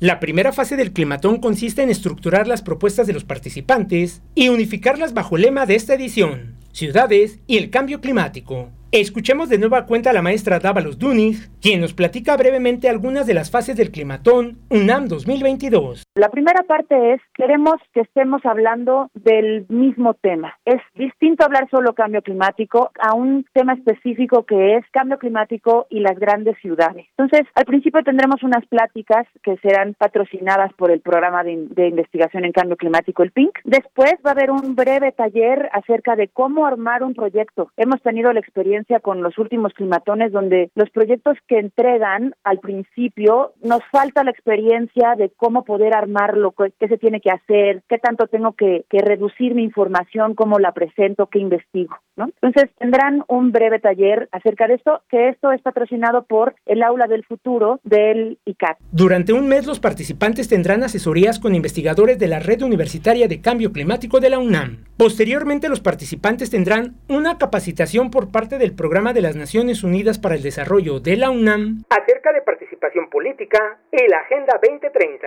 Al finalizar la capacitación, los participantes se presentarán ante el jurado del Climatón, quien seleccionará solo a 15 equipos que llegarán a la final.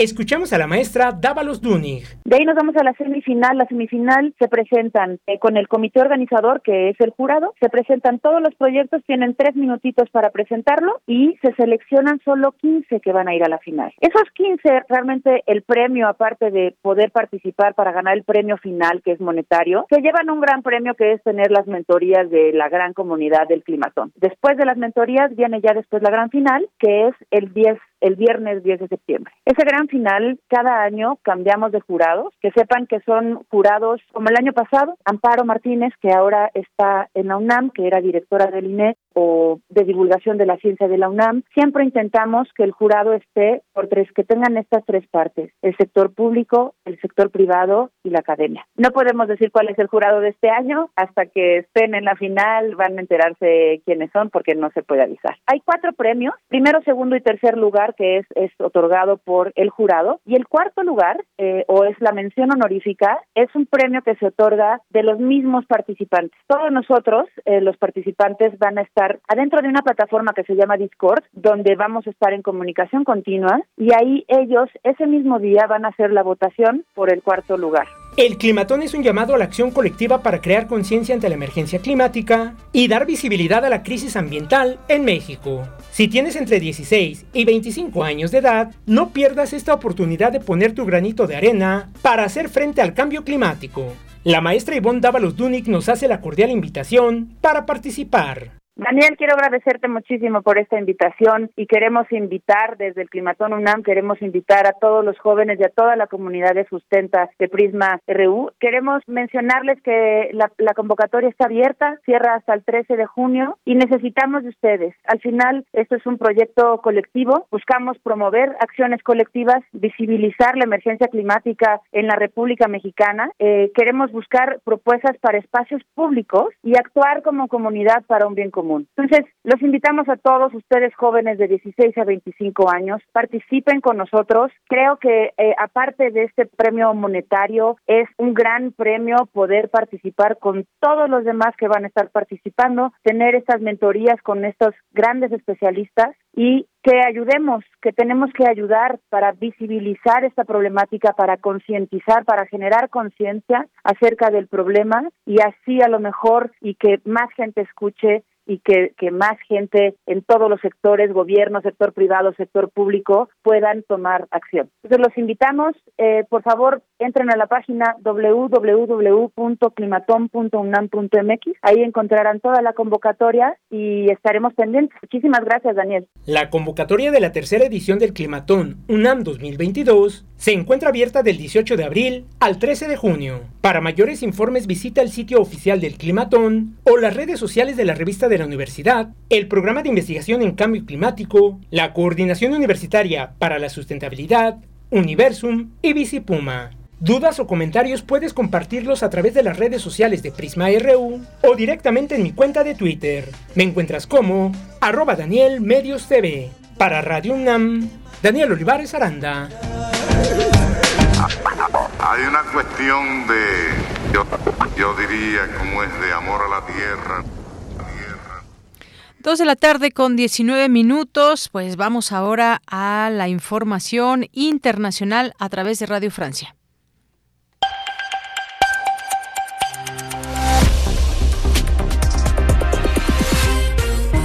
Bienvenidos al flash informativo de Radio Francia Internacional, una mirada rápida a las noticias de América Latina y el mundo. Hoy es miércoles 18 de mayo. En los controles técnicos nos acompaña Vanessa Letron.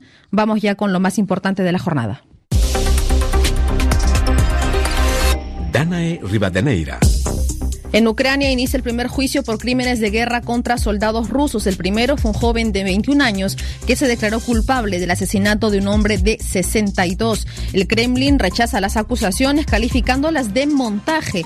Además, Rusia expulsa a 58 diplomáticos europeos, entre 34 franceses y 24 españoles. Esta medida de Moscú se produce en respuesta a la expulsión previa de diplomáticos rusos de países europeos sospechosos de espionaje. En el marco de la invasión rusa a Ucrania, Finlandia y Suecia presentaron formalmente su solicitud conjunta en Bruselas para unirse a la OTAN, la alianza militar liderada por Estados Unidos. Al respecto, el presidente ruso Recep Tayyip Erdogan, de postura contraria a esta nueva adhesión, pidió respeto y apoyo a sus aliados de la OTAN. Erdogan acusa a los dos países nórdicos de acoger en su territorio a miembros del Partido de los Trabajadores de Kurdistán. Escuchemos. La ampliación de la OTAN tiene sentido para nosotros siempre y cuando se respeten nuestras sensibilidades. Apoyar a la organización terrorista PKK y PG en todos los sentidos y al mismo tiempo esperar nuestro apoyo para unirnos a la OTAN es, en pocas palabras, incoherente.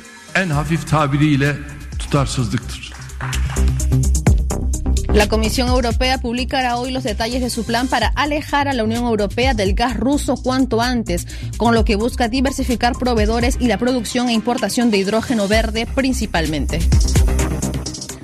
Otra de las consecuencias de la guerra en Ucrania tiene que ver con el trigo. Países como Egipto, cuyo 80% de las importaciones de ese cereal provenían de Ucrania, respiran aliviados después de que el gobierno indio autorizó la exportación de varias toneladas de trigo que se encontraban bloqueadas desde inicios de semana debido a las sofocantes olas de calor que experimenta la India.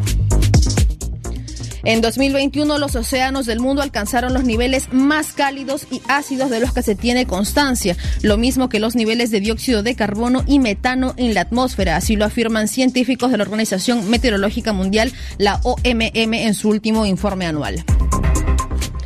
Bielorrusia introdujo la pena de muerte por planear atentados o tentativa de acto de terrorismo, cargos que apuntan a muchos activistas de la oposición, incluida su líder Svetlana Tijanovskaya. Desde el movimiento de protesta en 2020, numerosos opositores han sido imputados y arrestados por tentativa de terrorismo. Relatamos al mundo. Relatamos al mundo. Bien, continuamos, continuamos con los temas internacionales. Hay varias cosas que van llamando la atención en los últimos días. Hace unos momentos, por ejemplo, anuncia Venezuela el reinicio del diálogo con la oposición en México. También, eh, pues algunas cosas como lo que mencionó eh, Joe Biden, esta eh, posibilidad de que hacia Cuba ya no haya un límite en los envíos de dinero, que se abran distintos vuelos, se faciliten los viajes a la isla y lo mismo también algunas algunas cuestiones con Venezuela. Estados Unidos levanta sanciones económicas impuestas a Venezuela, entre otras cosas que van pasando. Un análisis me parece que se requiere para ir entendiendo esto que está pasando de cara a la Cumbre de las Américas. Hemos invitado hoy al doctor Tomás Milton, que es doctor en Ciencias Políticas y Sociales por la UNAM, maestro en estudios en Relaciones Internacionales, sus líneas de investigación, políticas y procesos migratorios regionales, procesos de integración económicos y políticos en Latinoamérica. Doctor, bienvenido a este espacio de Prisma RU de Radio UNAM. Buenas tardes. Muy buena tarde, un gusto estar con ustedes y con el auditorio. Gracias, doctor. Pues, ¿qué opinión le merece esto que está pasando? Yo decía de cara a la cumbre de las Américas, que ya faltan, eh, pues, el próximo mes, algunos días más para que se lleve a cabo esta intención de México, que desde un inicio dijo, pues, que se invite a todos los países de la región. Luego se unió también a esta voz argentina que quiere que se inviten a todos, pero tampoco dijo que no iba a ir si es que no son invitados Cuba, eh, Venezuela y, y Nicaragua. Eh, y bueno, pues este es el escenario que tenemos. ¿Qué podemos imaginar o pensar que está sucediendo en todo esto? Ya Cuba responde, dice, no es suficiente, pero puede, podemos empezar por algún lado. ¿Cómo ve? Es bastante compleja la situación, sin duda alguna, porque estamos atravesando también un momento coyuntural muy importante. Recordemos que para Estados Unidos también en este momento es importante la cumbre para tener a la mayor parte de los jefes de Estado y de Gobierno en un ambiente en el que recordemos Rusia y China han tenido un posicionamiento muy importante en América Latina en materia política y también económica, particularmente China con una gran cantidad de inversiones. Entonces, en ese sentido, para Estados Unidos es muy importante tener, reitero, a la mayor cantidad de los jefes de Estado y de gobierno. Sin embargo, al mismo tiempo, la contradicción es que particularmente Estados Unidos eh, ve difícil, sería muy difícil que aceptara la presencia particularmente de Nicolás Maduro, particularmente de Daniel Ortega de Nicaragua y obviamente de Díaz Canel. De los dos primeros, recordar que incluso hay denuncias en Estados Unidos y si pusieran un pie en Estados Unidos podrían ser incluso detenidos. Efectivamente. Y bueno, pues sí, todo tiene un contexto, un contexto que se va dando.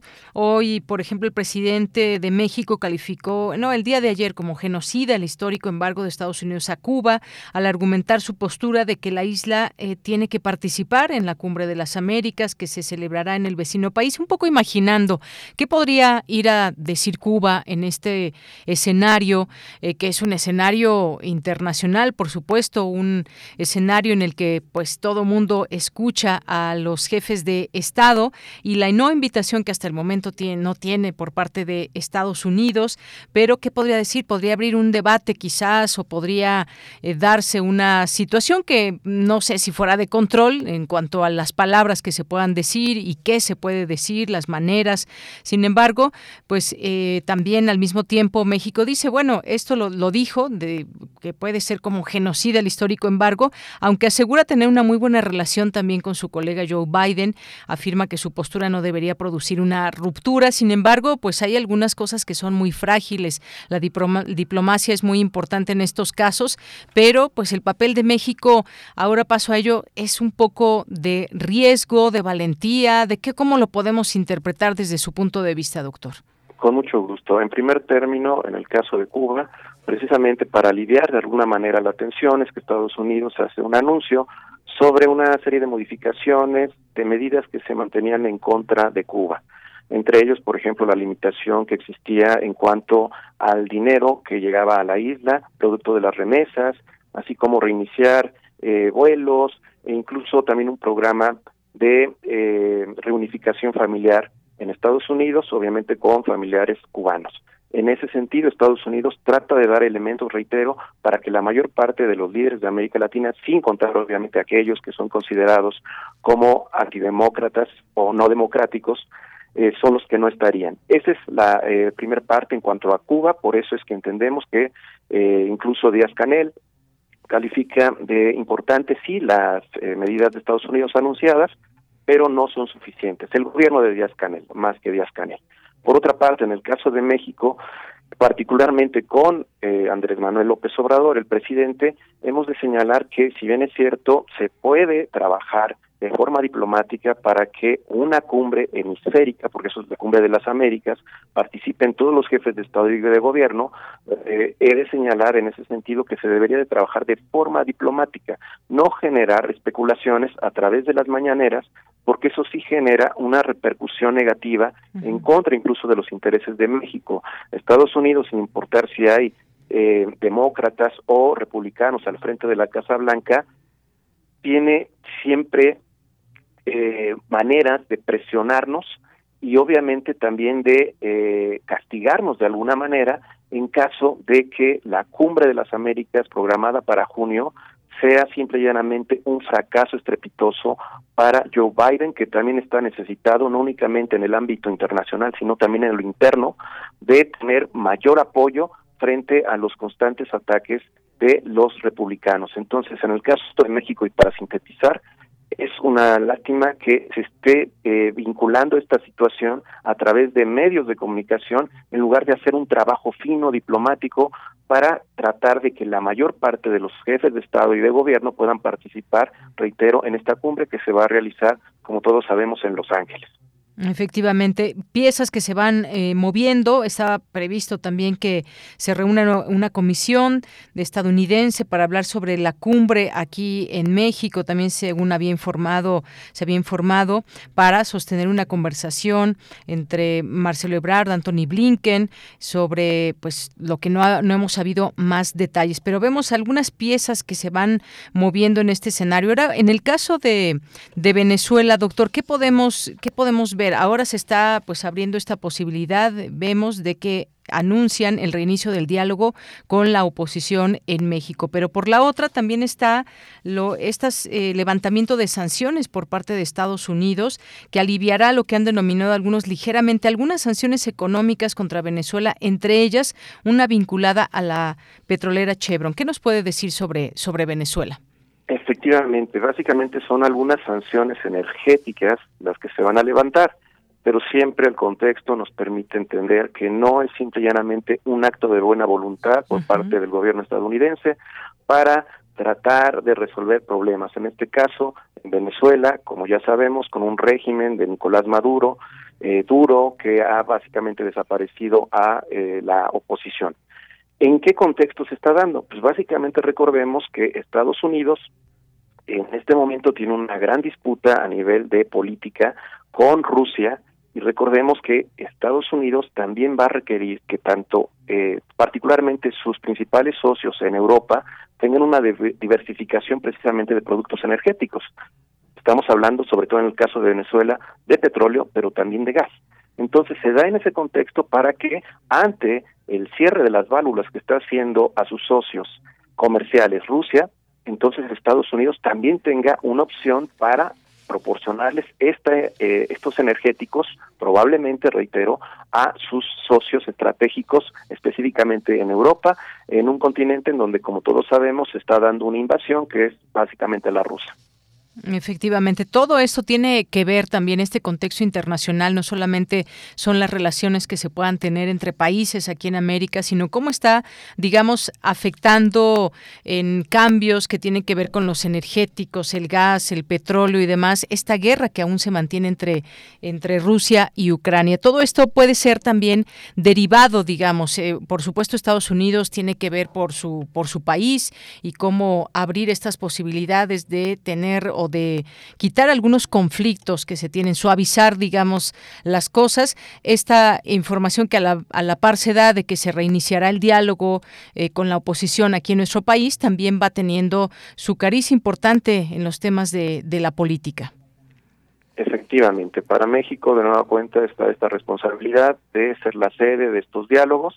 Ojalá que en esta ocasión sí haya disposición, sobre todo del gobierno actual de Venezuela, para avanzar y permitir de alguna manera que en las siguientes elecciones haya libertad y por ende la oposición pueda tener entonces ahora sí la posibilidad, reitero, de competir frente al régimen de Nicolás Maduro. Así es. Eh, doctor, regreso al tema de Cuba, porque pese a, esta, eh, a estas acciones que se dieron, el envío de remesas, que ya no deben de tener un límite para cuando sean enviadas a Cuba, o facilitar viajes también a la isla, además de un aumento del procesamiento de visas estadounidenses para cubanos, que, pues bueno, es enfático esta situación. ¿Cómo puede ir menguando en la situación que actualmente vive Cuba? ¿Cómo ir destrabando un conflicto que si bien tiene que ver con el embargo, también pues eh, tiene que ver con muchas situaciones desde el propio gobierno de Cuba. ¿Qué tiene que pasar?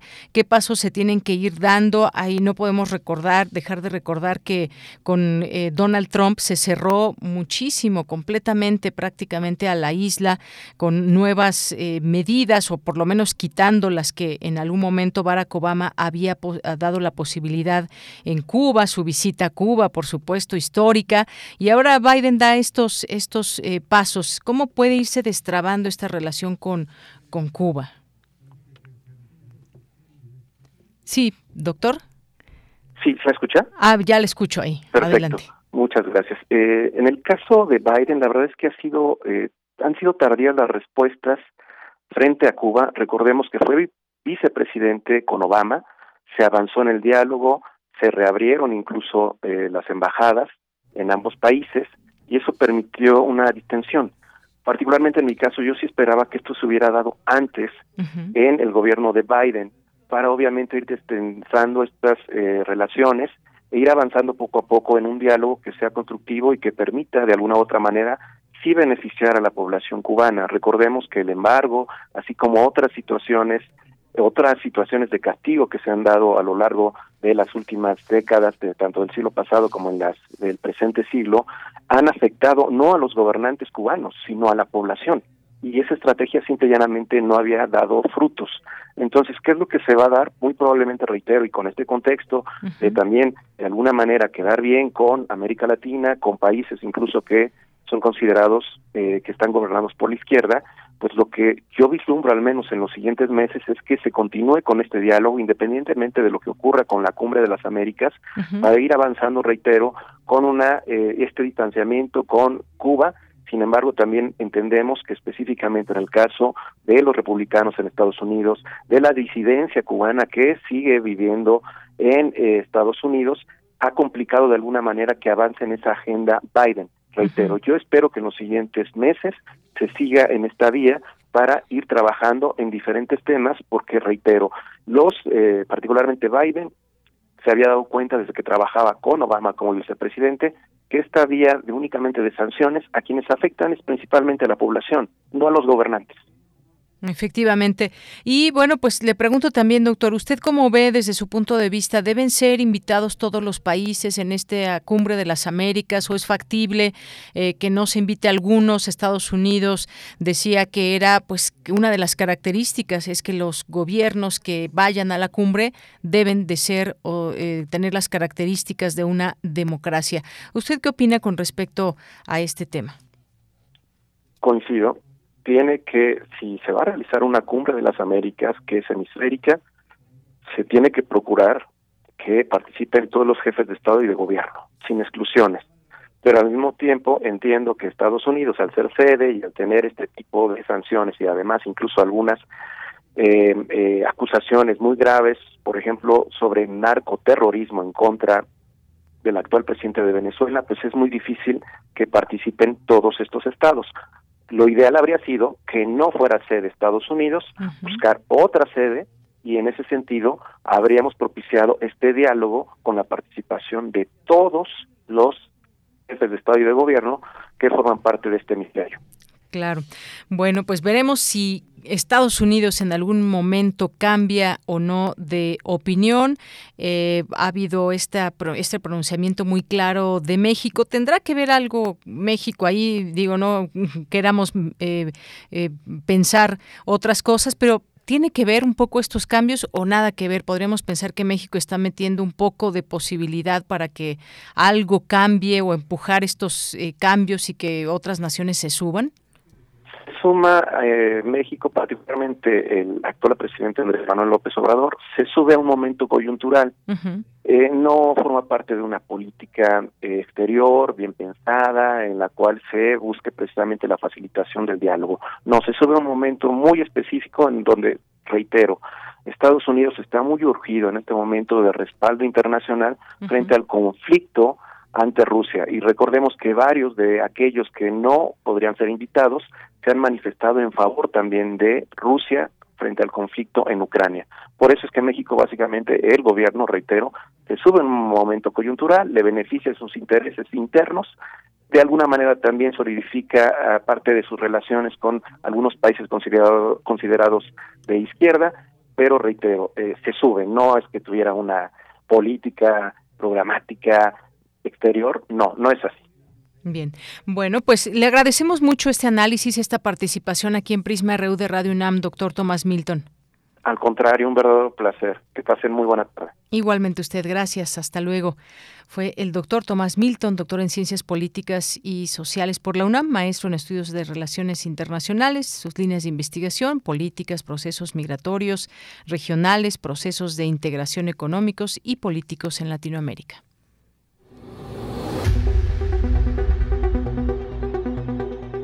Dulce Conciencia. Ciencia. En Prisma. Bien, nos vamos ahora a la sección de Dulce Conciencia. Ya está en la línea telefónica Dulce García. ¿Qué tal, Dulce? Muy buenas tardes. Adelante. Así es, Deyanira. Gracias. Muy buenas tardes a ti al auditorio.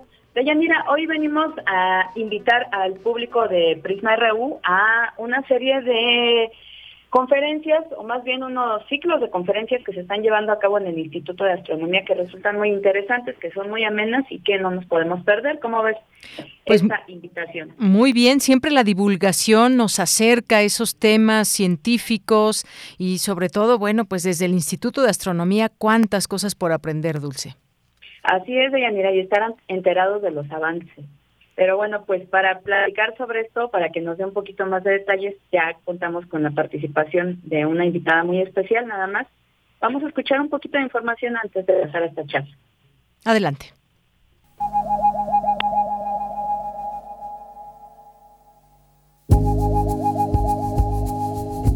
Los destellos de rayos gamma, las supernovas y las ondas gravitacionales son ejemplos de los fenómenos más energéticos del universo que aún quedan por entenderse en su totalidad, por lo que la explicación de las características principales de esos rayos gamma ayuda a entender los retos que se tienen para comprender mejor el universo. Por otra parte, poder apreciar el universo conlleva sus problemáticas. Por ejemplo, el cómo sacar imágenes directas de exoplanetas, las técnicas y los telescopios que ya permiten seguir planetas planetas gigantes y jóvenes. Es así que el Instituto de Astronomía de la UNAM nos comparte su calendario astronómico 2022, en el que contempla actividades para presentar los resultados de diversos proyectos realizados durante la pandemia por el personal académico de dicho instituto. Te invitamos a que conozcas estos espacios en los que podrás entender aún más el origen del universo y cómo es que vamos conociéndolo mejor. Para Radio UNAM, y Gama. Y bueno, pues para platicar sobre esta, pues esta invitación que le hacemos al auditorio, ya se encuentra en la línea la maestra Brenda Arias, académica del Instituto de Astronomía de la UNAM. Maestra, muy buenas tardes, ¿cómo se encuentra? Hola, ¿qué tal? Muy buenas tardes, un gusto saludarles. Gracias, maestra, el gusto es de nosotros. Y bueno, pues preguntarle de entrada cuántos ciclos hay, eh, cómo podemos eh, saber acerca de ellos, cuáles son los nombres o las temáticas que abordan. claro que sí. Mira, el Instituto de Astronomía de la UNAM tiene tres sedes eh, que son las que generan la divulgación, digamos, principalmente del instituto.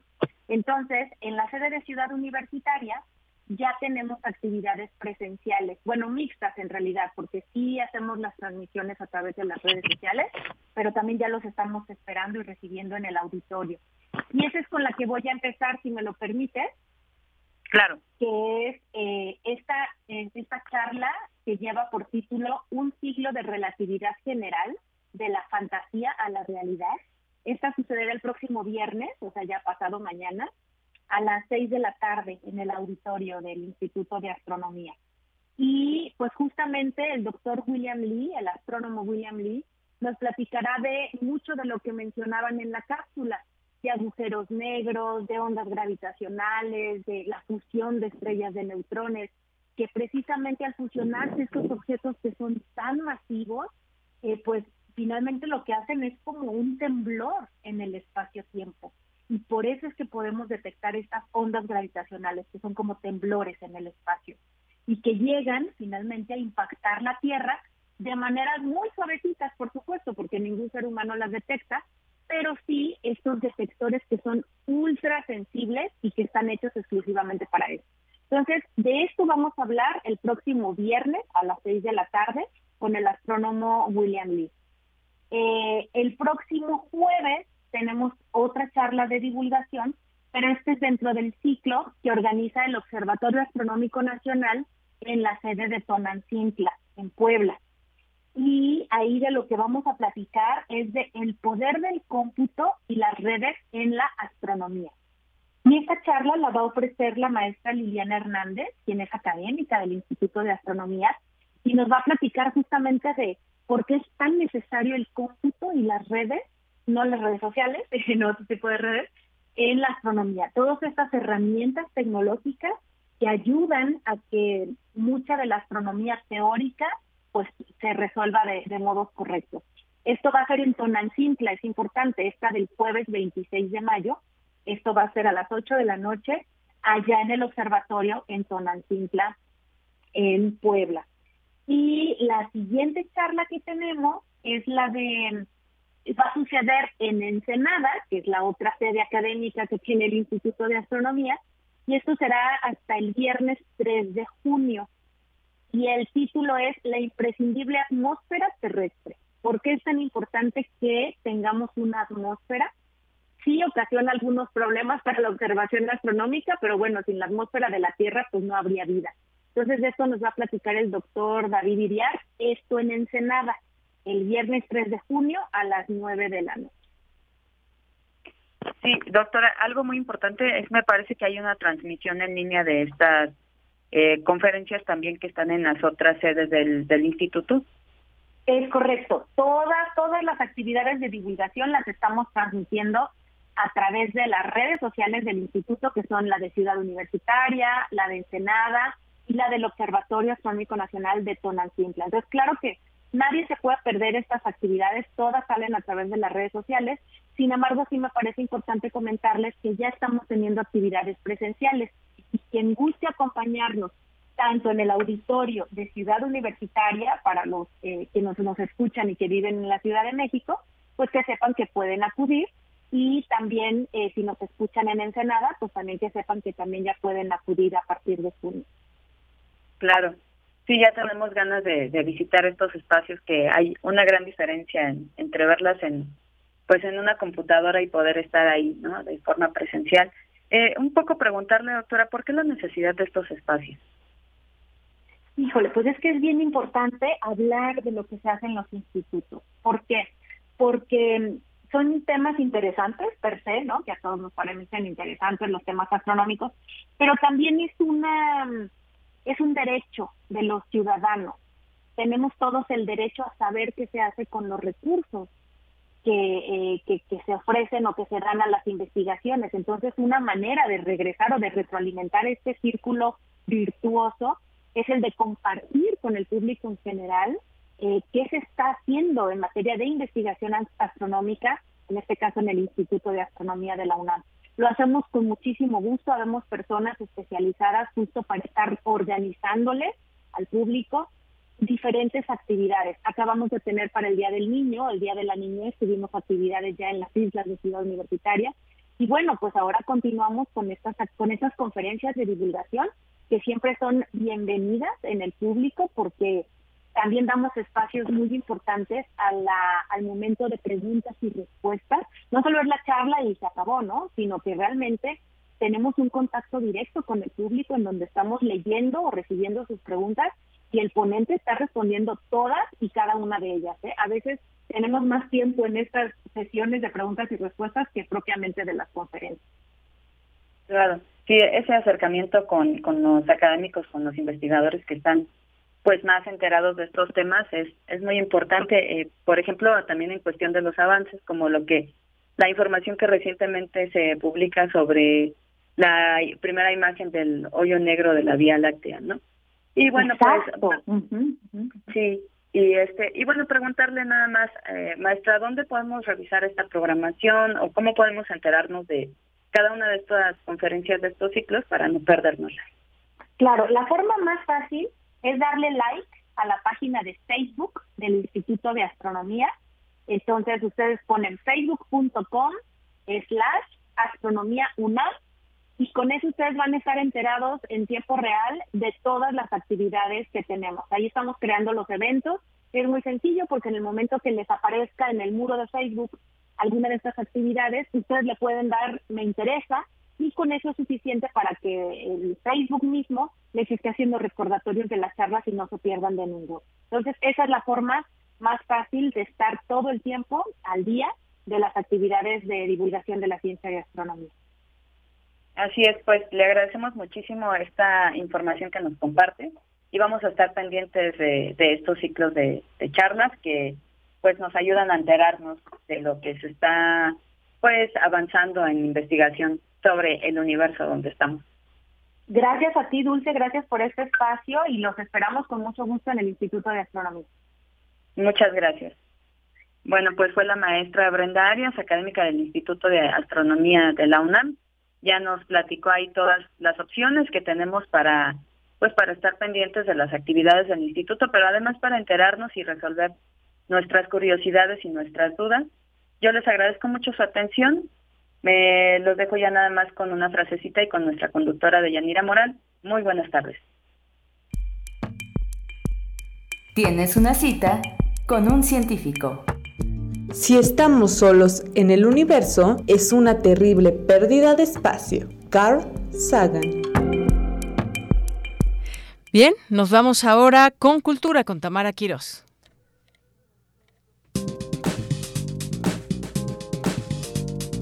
Cultura RU.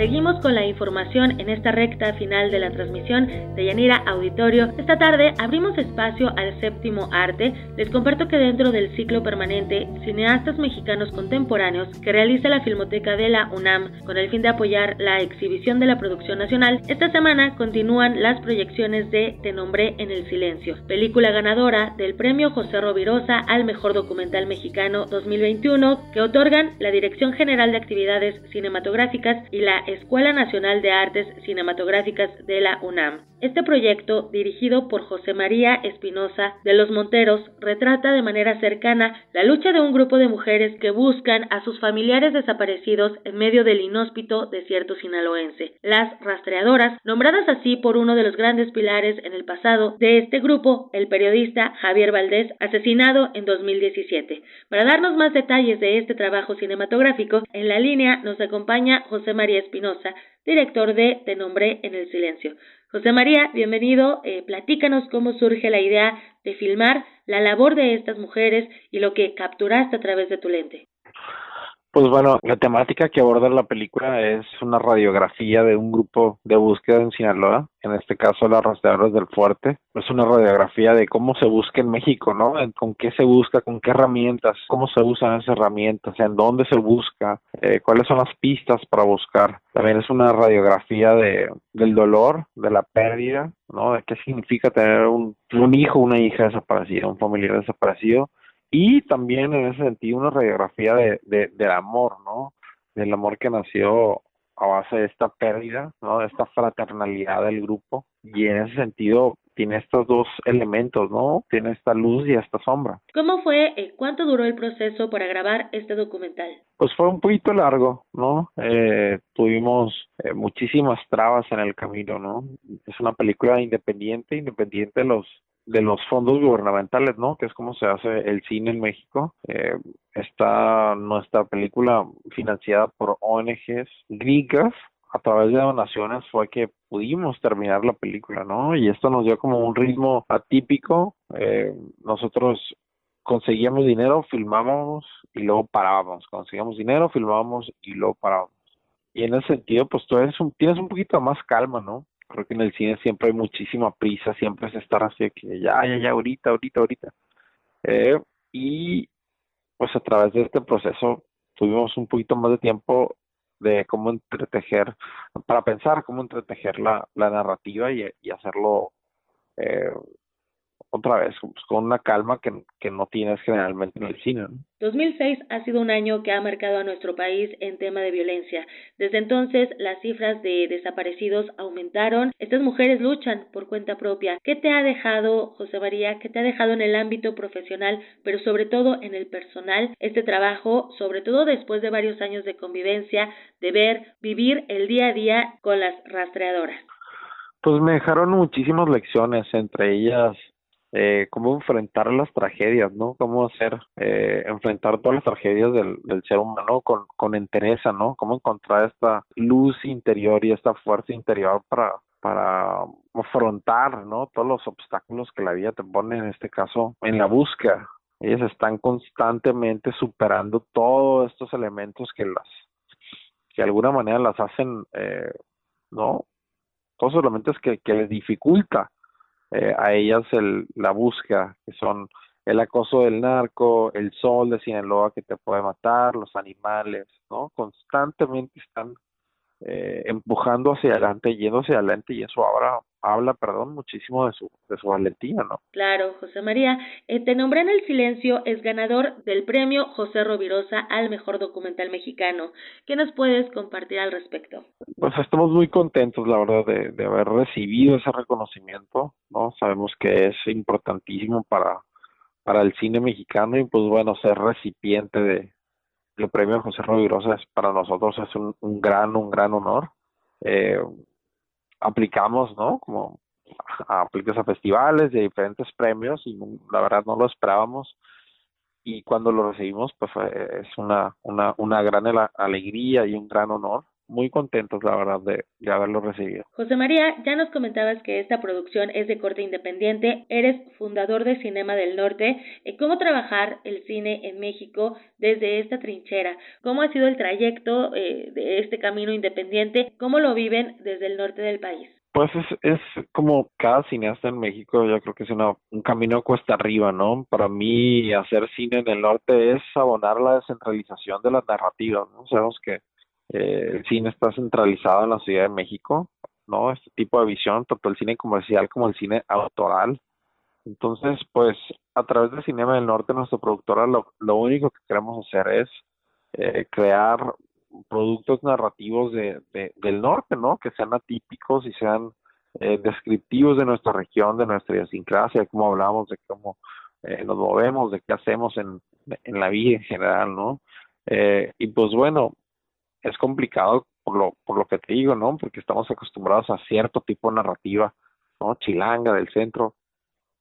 Y pues bueno, eh, la idea con Cinema del Norte es abrir la, la paleta de sensibilidades y enriquecer nuestras narrativas, ¿no? Con todos nuestros aristas y con, todo, no, con todos nuestros matices, ¿no? Y para eso pues hay que darle oportunidad al cine de todos lados, no solamente del, del, centro de México. Por supuesto. ¿Cómo les ha ido en la proyección en los diversos festivales donde han presentado Te nombré en el silencio? Pues bastante bueno. Yo creo que las personas que ven el documental se pueden transportar una realidad ajena, ¿no? Eh, hay muchísimo shock de, como te digo, poder habitar esta, esta realidad. Eh, muchísimo ¿no? Como sorpresa, eh, muchísimo dolor también, pero como te digo, muchísimo gozo. Es una película de luz y sombra y la gente pues lo aprecia por, por eso también, ¿no? Porque hay cierto tipo de películas, ¿no? Con este tipo de temática que pues siempre pudieran estar tirados hacia la sombra, no hacia la este contraste entre la luz y la sombra y esto pues enriquece la, la película, ¿no? La, la, narrativa de la película y pues bueno, eh, la gente bastante contenta de poder, eh, ¿no? Romper esta burbuja y, y, ¿no? Ser consciente de lo que está pasando en México con los grupos de búsqueda. Así es, José María, en este mes que, que acá en México celebramos el Día de la Madre, pues también visibilizar a las madres que buscan a sus hijos desaparecidos, ¿no? Que realizan esta búsqueda incansable en compañía de otras mujeres en un acto sororo, en un acto de resistencia. Pues sí, es una fecha muy especial, eh, yo diría que bastante dramática para las madres, ¿no? Que eh, pudimos acompañarlas, por ejemplo, en la, en, en la marcha y es una marcha que es muy dolorosa, ¿no? Sentí, yo creo que lo que más sentí al, al cubrirla se siente la rabia, ¿no? De las madres, que es. Pues bastante, um, ¿cómo diría? Admirable, ¿no? Pero también de, de cierto sentido, pues toda esta rabia nos transmite lo mucho que, que, que se ha dejado de hacer en el país, ¿no? Para ayudar a los grupos. Entonces, uh -huh. eh, eh, tienen ese como derecho a rabiar, ¿no? A, a, a, estar ahí presentes a través de su indignación. Eh, y pues bueno, ¿no? nosotros estamos también ahí para, para acompañar y para apoyar. Y también para visibilizar lo que el Estado ha dejado de hacer y lo que nos falta hacer como sociedad. Sí, totalmente. Eh, a veces pensamos que o somos indiferentes o estamos entumidos con todo lo que sucede a nuestro alrededor y debemos de saber que esto no solamente compete al gobierno y a los grupos, sino a todos, ¿no? Que está pasando es una situación extraordinaria que requiere medidas extraordinarias y para mí la medida extraordinaria es eh, involucrarse con, con, todo esto que está pasando, ¿no? Accionar, reflexionar eh, sobre lo que nos rodea y pues sí, igual es un poco ambicioso, pero accionar, ¿no? No quedarte con los brazos cruzados. Eso. José María, gracias por tomar la llamada. Invitamos al auditorio de Prisma RU a que se acerque a este documental de nombre En el Silencio. Pueden verlo en la Cineteca Nacional, en las salas de cine comerciales y en la sala Carlos Monsiváis del Centro Cultural Universitario de la UNAM. Muchísimas gracias por acompañarnos. No, a ti, muchísimas gracias. Buen día. Hasta luego. José María Espinosa de Los Monteros, director de Te nombré en el silencio. De Yanira, regreso contigo. Hasta mañana. Gracias, Tamara. Hasta mañana y nos despedimos. Llegamos al final de esta edición, de esta emisión de Prisma RU, aquí en el 96.1. Gracias a Marco Lubiana, a Denis, a Don Agus, Don Agustín Mulia, a Michelle González y aquí en el micrófono se despide de Yanira Morán. Que tenga excelente tarde, buen provecho y hasta mañana.